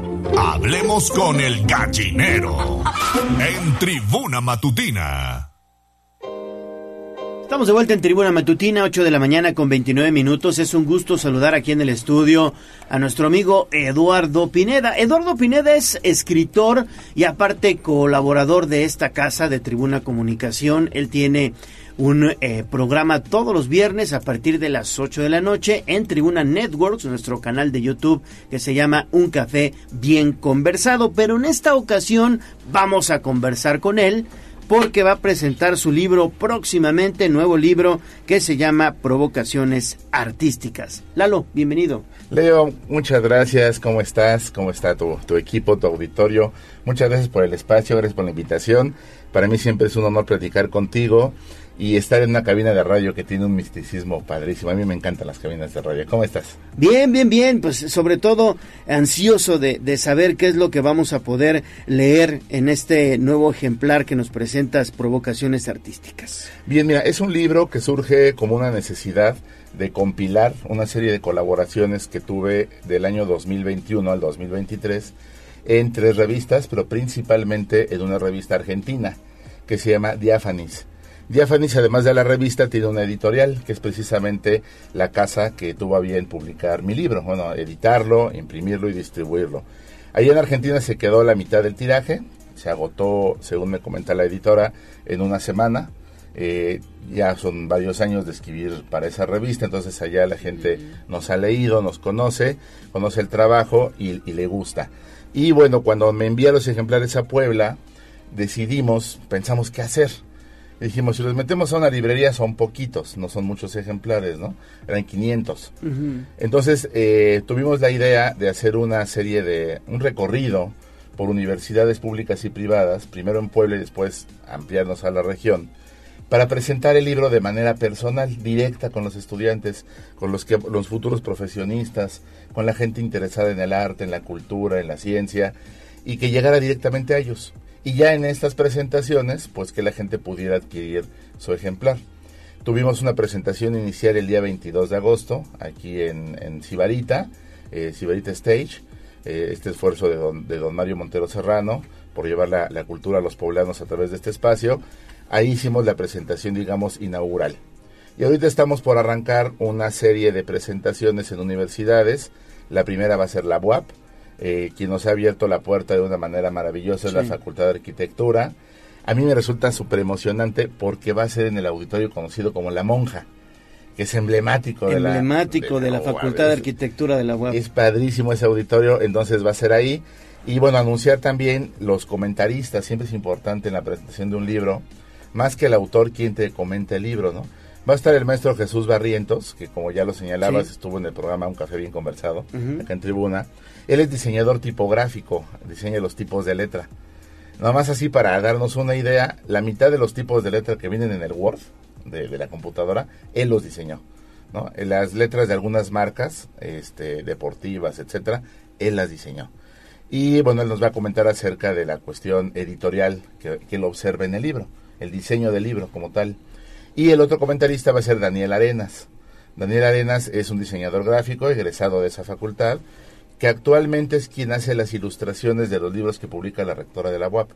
Entonces Dani y, y el buen Jesús van a estar comentando el libro. No, pues suena interesantísimo. Miércoles 20 a las 11 de la mañana.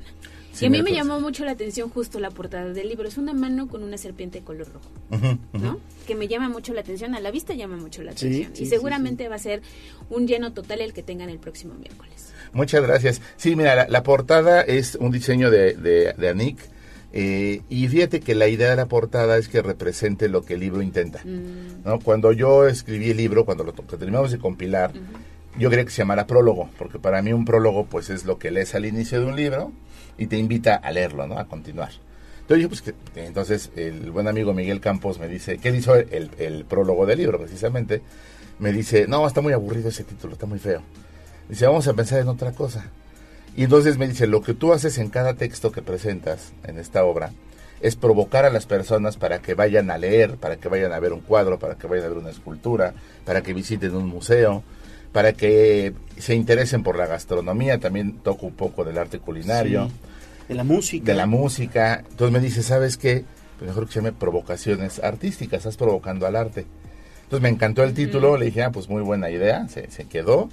Y la idea de la, de la manzana, pues es esta evocación al Génesis bíblico, donde la serpiente provoca a Eva con la manzana del conocimiento, la fruta del conocimiento, para que piense por sí misma, ¿no? Y, pa- y para que empiece a dudar, pues, de su, de su entorno.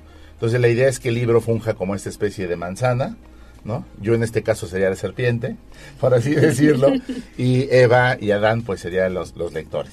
Entonces tiene como esa, esa connotación de provocar, de dar como, meter la, la espinita, la cosquillita, de, acercarse a un libro, a una obra de arte. No tiene contenido académico rudo, o sea, no es una cosa Pesada, que, ¿no? pesada que te explique la conformación, la estructura y no sé qué. No, es más bien una demostración de emociones que intentan invitarte a que las experimentes, no las mismas, porque el arte no te hace sentir lo mismo a ti que a mí o a ti, sino que te despierte una emoción personal. Y esa es la idea, la idea de la obra. Este, hasta ahorita, ya la gente que la ha adquirido a partir de la presentación que tuvimos en Sibarita, este, pues nos ha hecho comentarios muy positivos, les ha gustado, y sobre todo me han dicho, oye, yo había leído a García Márquez, pero no lo había leído así. No, no, no me había despertado eso. Lo voy a releer. O me dicen, oye, yo nunca he leído a Rulfo. Y lo que pusiste acerca de Rulfo, ya me dieron ganas, de, ya me compré el libro, ya me co- compré Pedro Páramo, ya lo estoy leyendo. Oye, ya fui al, al Soumaya, ya me sentí igual que tú a ver una obra de Van Gogh, ¿no? O sea, la gente va despertando esa, esa curiosidad. Y esa era la idea del libro. Oye, pues muy padre. Oye, y Provocaciones Artísticas es un- una obra que, eh, bueno, pues prácticamente se presenta allí en el Auditorio de la Monja, como hemos dicho, pero quiero preguntarte si es de manera abierta. ¿Puede, puede ir cualquier persona? Sí, sí, sí, sí. Eh, de entrada iba a ser una presentación solo para estudiantes. Ajá. Pero platiqué con el maestro Jesús Barrientos, que es, eh, aparte de presentador, quien nos invitó, quien nos abrió la puerta, y me dice, no, cualquier estudiante, cualquier persona Ah, que bueno. quiera escuchar, por puerta 6, que es la que está más cercana al Boulevard Valsequillo, junto al Hawái, que Sí. pertenece a arquitectura, por ahí ingresamos, decimos al vigilante, vamos al auditorio de la monja, este nada más les piden su identificación y pueden ingresar. Ahorita me parece que ya nos están pidiendo el QR de descarga para los síntomas Ah, COVID. sí, sí, sí, pero bueno, en caso dado de que lo pidieran, se descarga en 30 segundos, se llena un formulario de cinco preguntas e ingresan a Ciudad Universitaria para escuchar esta presentación. Es totalmente entrada libre. Va a haber algunos ejemplares ahí por si los gustan adquirir. Que eso es bueno. Y sí, claro. Y este y bueno, próximamente la que sigue es en octubre, que es en la Ibero. Entonces, ese ya les estaremos platicando cuando Por nos den favor. una fecha y hora exacta. Ahí el presentador va a ser el buen Germán Montalvo, el maestrazo de... Ah, claro, don Germán Montalvo. Del diseño gráfico. Perfecto. Pues entonces ahí estamos el miércoles 20 a las 11 de la mañana, esto en la planta baja del auditorio La Monja, allá en Ciudad Universitaria, la Facultad de Arquitectura para la presentación del libro Provocaciones Artísticas. Gracias, mi estimado Eduardo Pineda. No, gracias a ti, Leo. Muchas gracias a ustedes por la invitación. Y qué padre que, que haya estos espacios para anunciar estos esfuerzos culturales que, que, bueno, detrás de un libro está el escritor, Sí. pero también está el editor, está el distribuidor, están muchísimas personas que trabajan arduamente por este objeto que es precioso y que pareciera correr un riesgo de perderse, pero que creo que todavía le quedan muchos años. Sí, también coincido. Y Pues, nos vemos en octubre. En antes de la octubre es lo que te iba a decir, seguimos platicando. Para la idea. ¿Sale? Claro que sí, muchas gracias, Leo. Y no se Gracias. pierdan las cápsulas. Sí, Eduardo Pineda, todos Sí. los viernes 8 de la noche a través de Tribuna Networks y también en las redes sociales de Tribuna Noticias. Muchas gracias. Gracias. Pausa y regresamos.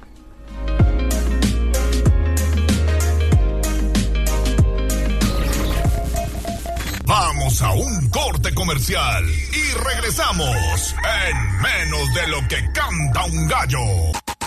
Seguimos con el gallo de la radio. Instagram, Tribuna Noticias.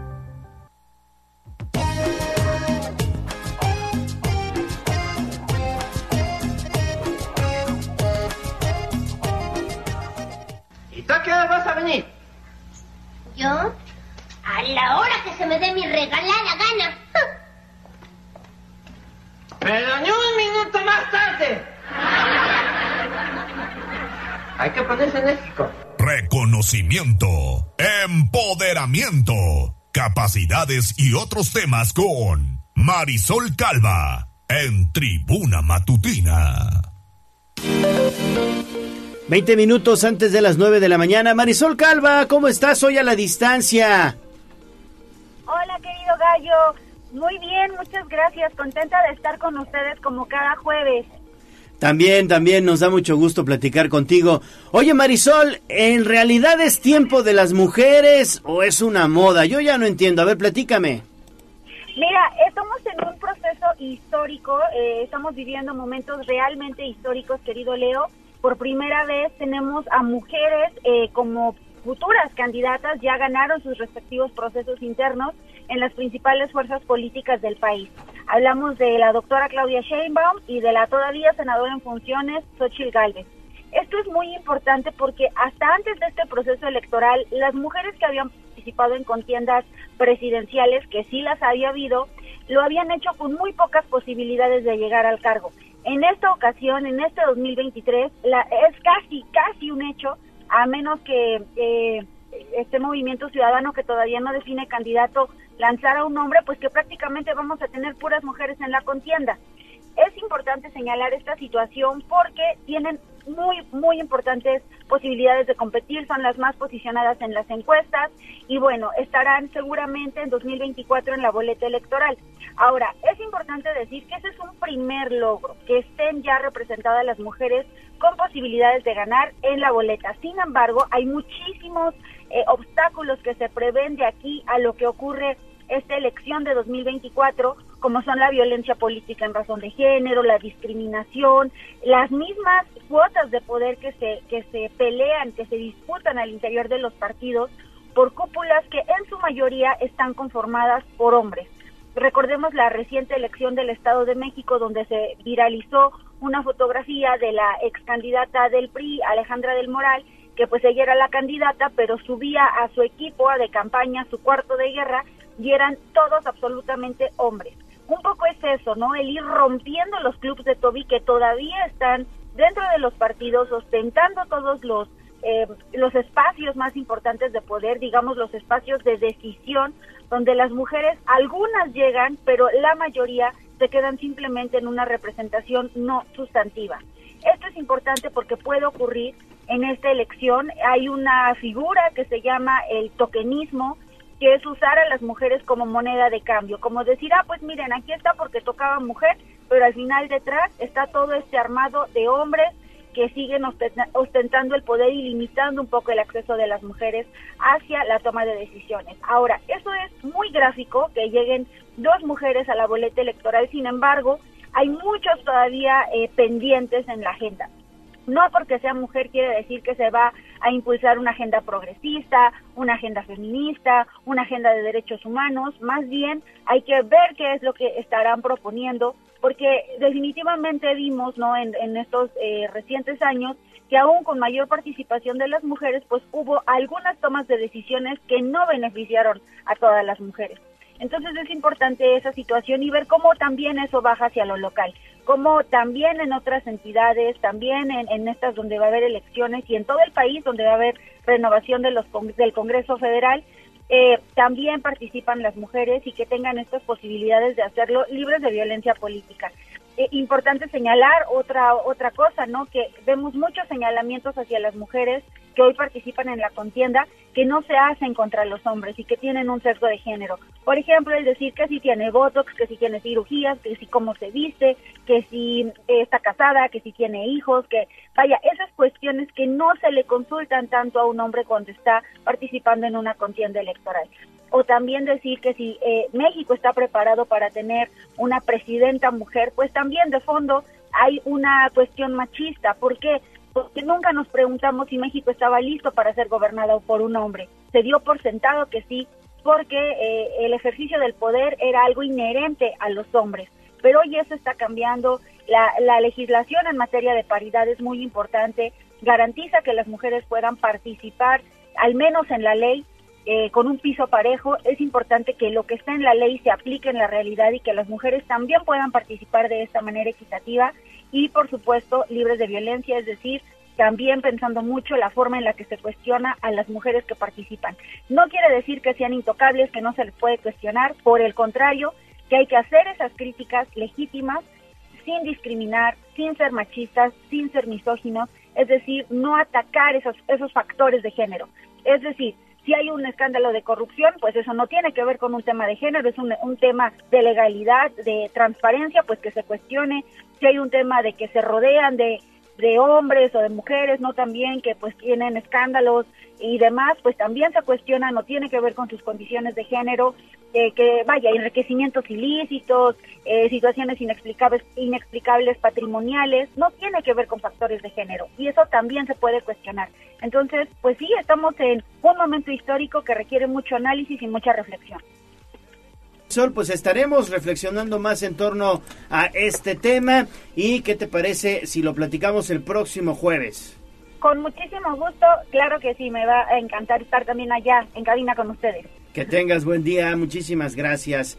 Bueno, vamos a hacer una pausa y volvemos con más información.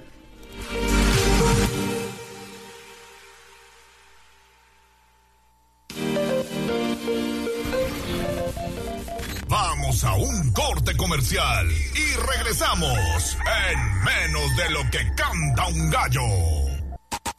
Seguimos con el gallo de la radio. Me siento muy contento,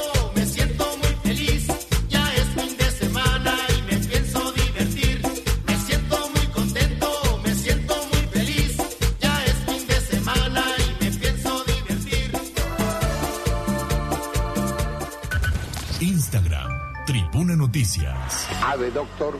Los que vamos a morir te saludan. Nuestros consejos de salud en el dispensario. En Tribuna Matutina. 8.47, seguimos con más, Ale. El Instituto Mexicano del Seguro Social dio a conocer que sí se vale comer pozole. Aquí hay que cuidar las cantidades, nada más, Pili. Buenos días. y pozole, chalupas y las chanclas. Pues fíjate que sí, todo, todo. La- el problema es la cantidad y los ingredientes. El Servicio de Nutrición del Seguro Social, como cada año, recomienda que para la celebración de las fiestas patrias se realice una ingesta moderada de los antojitos que son propios de la gastronomía poblana. A todos sorprende que se recomiende, por ejemplo, el consumo de pozole. Por eso, la nutrióloga Amalia Mejía de la Unidad Médica de Medicina Familiar señaló que se recomienda comer pozole porque es un platillo que reúne, bueno, pues verduras y sobre todo carne que puede hacerte bien. El problema es que no abuses. Eso es lo que dice la nutrióloga. Eh, no todos son saludables. Hay alimentos que vamos a seleccionar y no es igual una moneda de 10 pesos con 10 monedas de a peso. Es la misma cantidad, pero no es igual. Entonces hay alimentos saludables y no saludables. Lo más recomendable para estas fiestas patrias es el pozole, los pambazos, eh, pero deben de ser de pollo, de puerco, de res, pero no de chorizo por el exceso de grasa que tiene. Eh, las chalupas, en lugar de manteca, pues va a ser aceite, en lugar de carne, pues va a ser queso panela. Eh, también es recomendable lo que son las chanclas, pero vamos a seleccionar, pues, carnes saludables, ¿sí? sin que sean con exceso de grasa. los tamales no son dentro de los saludables por el exceso de carbohidratos y grasas que tienen. Con estos alimentos eh, sí se puede sí considerar, por ejemplo, una indigestión en el caso del pozole. En el exceso de la cantidad, sí. Si nosotros comemos la ración de 300 mililitros, equivale a una taza y suficiente caldo para que sea una porción de 300 mililitros, nos van a dar 240 calorías. Y bueno, reveló que el aumento de peso llega a ser hasta de un kilo en solo dos días por el abuso de estos alimentos, además del consumo de bebidas alcohólicas o de refrescos con exceso de azúcares. Como ya decía la nutrióloga, bueno, pues lo recomendable es que puedas comer de todo, pero no en exceso a la clínica del Seguro Social 24 horas después de la de los festejos patrios, pues la gente da los gritos, pero de enfermedad, porque bueno, pues hay trastornos digestivos, glucosa elevada, presión arterial alterada o enfermedades gastrointestinales, consecuencia de los abusos que suelen ocurrir en la noche mexicana del 15 de septiembre. El reporte, Gallo. Así yo, que yo por eso nada más me voy a echar una orden de chalupas y ya. Sí, nada más, si no abuses y ya, o tu pozolito. Exactamente. A, mí lo que se me hace raro es que tengas que medir 300 miligramos. No, no, pues eso es difícil. Que te sirven tu plato de pozole y no vas a saber si tiene 300 miligramos, ¿no? sí, por Dios. Pero bueno, la recomendación es que puedes comer de todo, pero que no abuses. Bueno, pues ahí Hay está. gente que sí pesa su comida. Sí, Están obsesionados sí, sí, con sí. las cantidades y sí las pesan. Pero ya es demasiado. Es demasiado. Hay que comer, hay que comer, disfrutar, Sí. pero con medida. Una ordencita de chalupas Ay, no qué está rico. mal, ¿no? Ah, riquísimo. Ese sí me la voy a echar. Sí, yo también. ¿Verdad? Ahora, Gracias, Pili. 8.52, espectáculos. Pedro Jiménez, ¿cómo estás? Hola, muy bien. Aquí preparando mis 300 mililitros ¿Sí? de pozole. Mañana te vamos a ir a tocar ahí a tu trabajo Exactamente, para estar. por las chalupas también. Pero entonces voy a tener que comer 150 mililitros con ustedes y 150 mililitros después porque no me voy a poder resistir a un solo plato. Todo se puede en esta Lo vida. divides, ajá, lo divides. Ajá, por eso yo creo que sí. ¿Y, y entonces chalupitas cuántas? No, Un- pues una orden. ¿Ya cuántos trae la orden, Gallo? ¿Cinco? Ajá, cinco. Bueno, a mí me tocan órdenes de cinco todavía. Sí. Sí, es sí, que él sí, va a los fifis, este, el jazz, la, la voz que escuchaban de fondo va a los fifis donde te entregan tres chalupitas. Sí. Te vamos a llevar mañana Y por con las cinco. cubiertos. ¡Ay! Pero si lo rico es agarrar la Chuparte chalupita, sí, sí, por supuesto, que te quede el olorcito impregnado como toda la noche. si es que no sé por qué pasa, que de repente agarras la chalupita y ñom, ñom, ñom, te- pero te quedan oliendo los dedos a chalupa. Pues es que no te lavas bien, pero... Sí, te lo juro que sí, pues obviamente la noche, Sí, ya sé, estoy manos los dientes, pero no, el, el olor Pero es son como ricas. sí, por supuesto que sí. Pues con el chismecito. Pues ya estamos listos para el día de mañana celebrar nuestro aniversario de Grito de Independencia y en el Zócalo de la Ciudad de México también ya están los preparativos listos y pues nada más y nada menos que van a llevar a Grupo Frontera para allá. Entonces pues va a ser una super noche porque el grupo a pesar de ser prácticamente nuevo, pues porque apenas Ha la- pegado. Sí, se ha pegado mucho y tiene canciones muy padres. Pues realmente es como este eh, la expectativa, Te ¿no? pone nervioso y te desconcentra. Ah, sí, como que, ¿qué está haciendo? este, sí es, es, es esto. Dejen las manos a un lado, por favor. Aquí no hay Ya, seriedad, aquí no hay seriedad, ya me Sí, voy. ya ya me la interrumpiste ya. Órale, aquí no hay seriedad. Sigue, sigue. El, el- el show está programado, está pensado para que empiece a las 10 y a pesar de que, bueno, pues la carrera de, de- de Grupo Frontera no es tan larga, pues ellos empezaron a cantar covers, entonces pues mucha gente especula sobre cuáles van a ser las canciones que van a cantar. Fue el mismo presidente Andrés Manuel López Obrador quien en una matiné indicó que el mero plato fuerte iban a ser ellos, con la apertura precisamente de este, de este espectáculo. Y pues empieza a las 10, se hará una pausa para que a las 12 empiece todo el protocolo de, del grito, etcétera, y él estará programado para que termine a la una de la mañana, entonces, a ver qué tal. Pero ya viste que en la mañanera confirmó la presencia de Yaritza. eh, ¿cómo se llama Sí, este grupo? y su esencia, Sí. esa es una y de dijo, las cosas que perdónenlos, fueron desafortunadas sus declaraciones del chicken, pero hay que ir a escucharlos. A ver cómo les va, Los pues sí. yo creo que sí van a estar. Ay, yo creo que sí, yo creo que sí. Pero pues es que, ¿qué pueden hacer? Digo, es la canción, una de las canciones más famosas que tienen tanto ellos como Frontera. Entonces, la verdad, que no la canten sí es como... Y a lo mejor puede que sí la cante Frontera solo, porque yo creo que sí va a cantar Tulum, que, casa con- que canta con Peso Pluma, o un, por, o un por ciento que canta con Bad Bunny. O sea, yo creo que se la pueden yo solo me aventar sé ellos una solo. de ellos, que es la que escucho aquí en La Magnífica. Pero ¿Sí? no la voy a cantar porque le van a cambiar de estación, entonces... Oh, sí.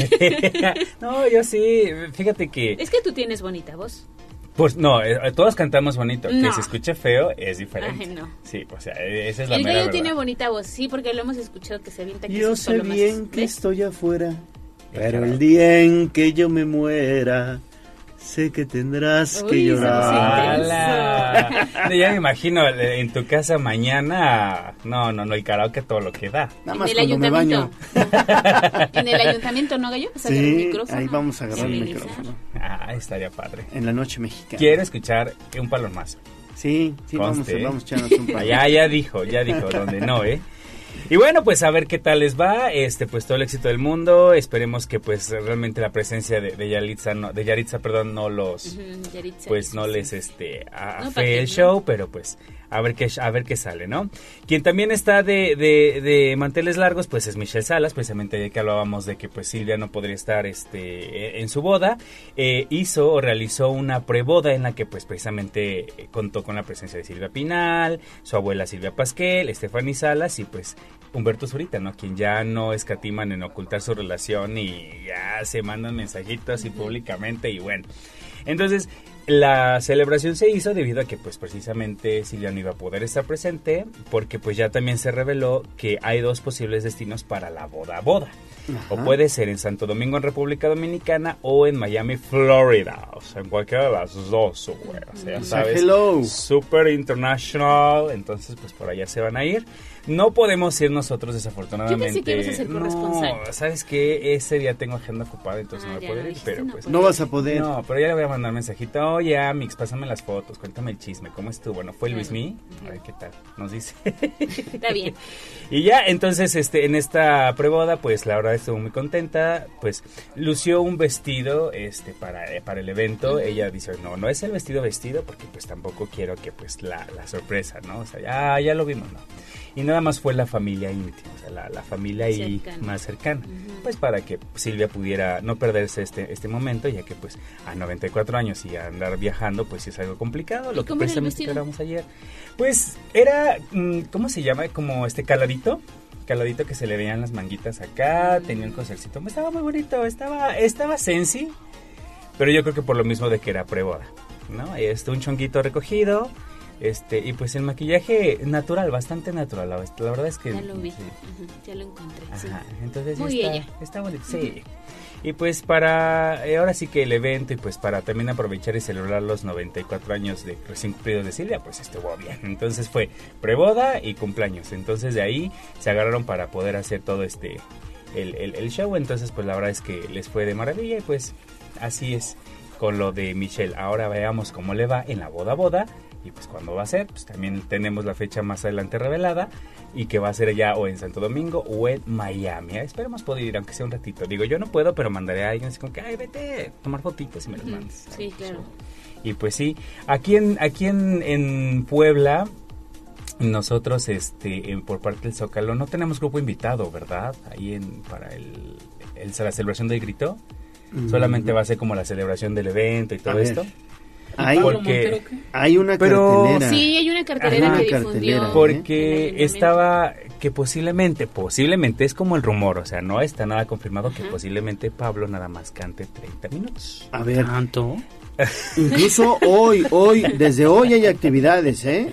O Desde hoy hay sea, actividades. pues sí, mucho se va a aventar de canto. No, pues sí me voy a ir a forma. Sí, once y media de la noche, Pablo Montero. Ajá, pero, pero resulta que nada más. Viernes 15. Ajá, mañana, o sea, mañana Viernes viene 15. Pablo, pero este aparentemente nada más va a cantar. Por aquí empieza él, interrumpen para lo de la celebración y ya no se vuelve a aparecer. Dicen Dice. que trae mejor show que Alejandro Fernández. No creo, Dijo no. nadie nunca, obviamente no, no, dijo nadie nunca, sarcasmo, o sea, sarcasmo. Sí, sí, sí, por no, no. mayor. Ya sabes cómo es tóxico. No, Jazz Guevara, nosotros vimos a Alejandro Fernández en mayo pasado No, y está cañón sí. el señor, ¿eh? Ese sí, para que Ese sí ese canta, sí. ¿eh? Ahí está. ahí Ese está. sí canta. Pero pues a ver, ¿cómo nos va mañana? Pelado. Gracias, Peter. A usted.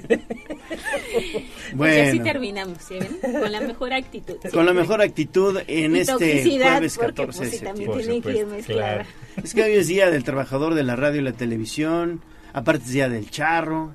Entonces hay mucha fiesta. Y aparte ganaron los pericos. Ganaron los pericos. Hay mucha fiesta, hay mucha fiesta. Estamos contentos. Pero ahora Mones ya, Ya, quiere ya, entrar ya, al aire.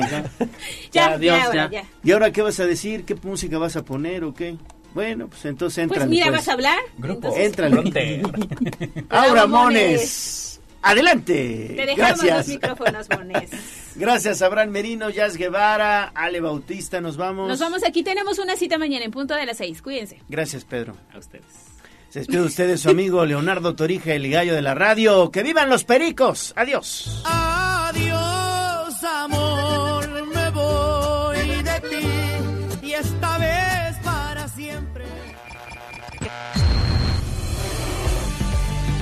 Aquí terminamos. Tribuna Matutina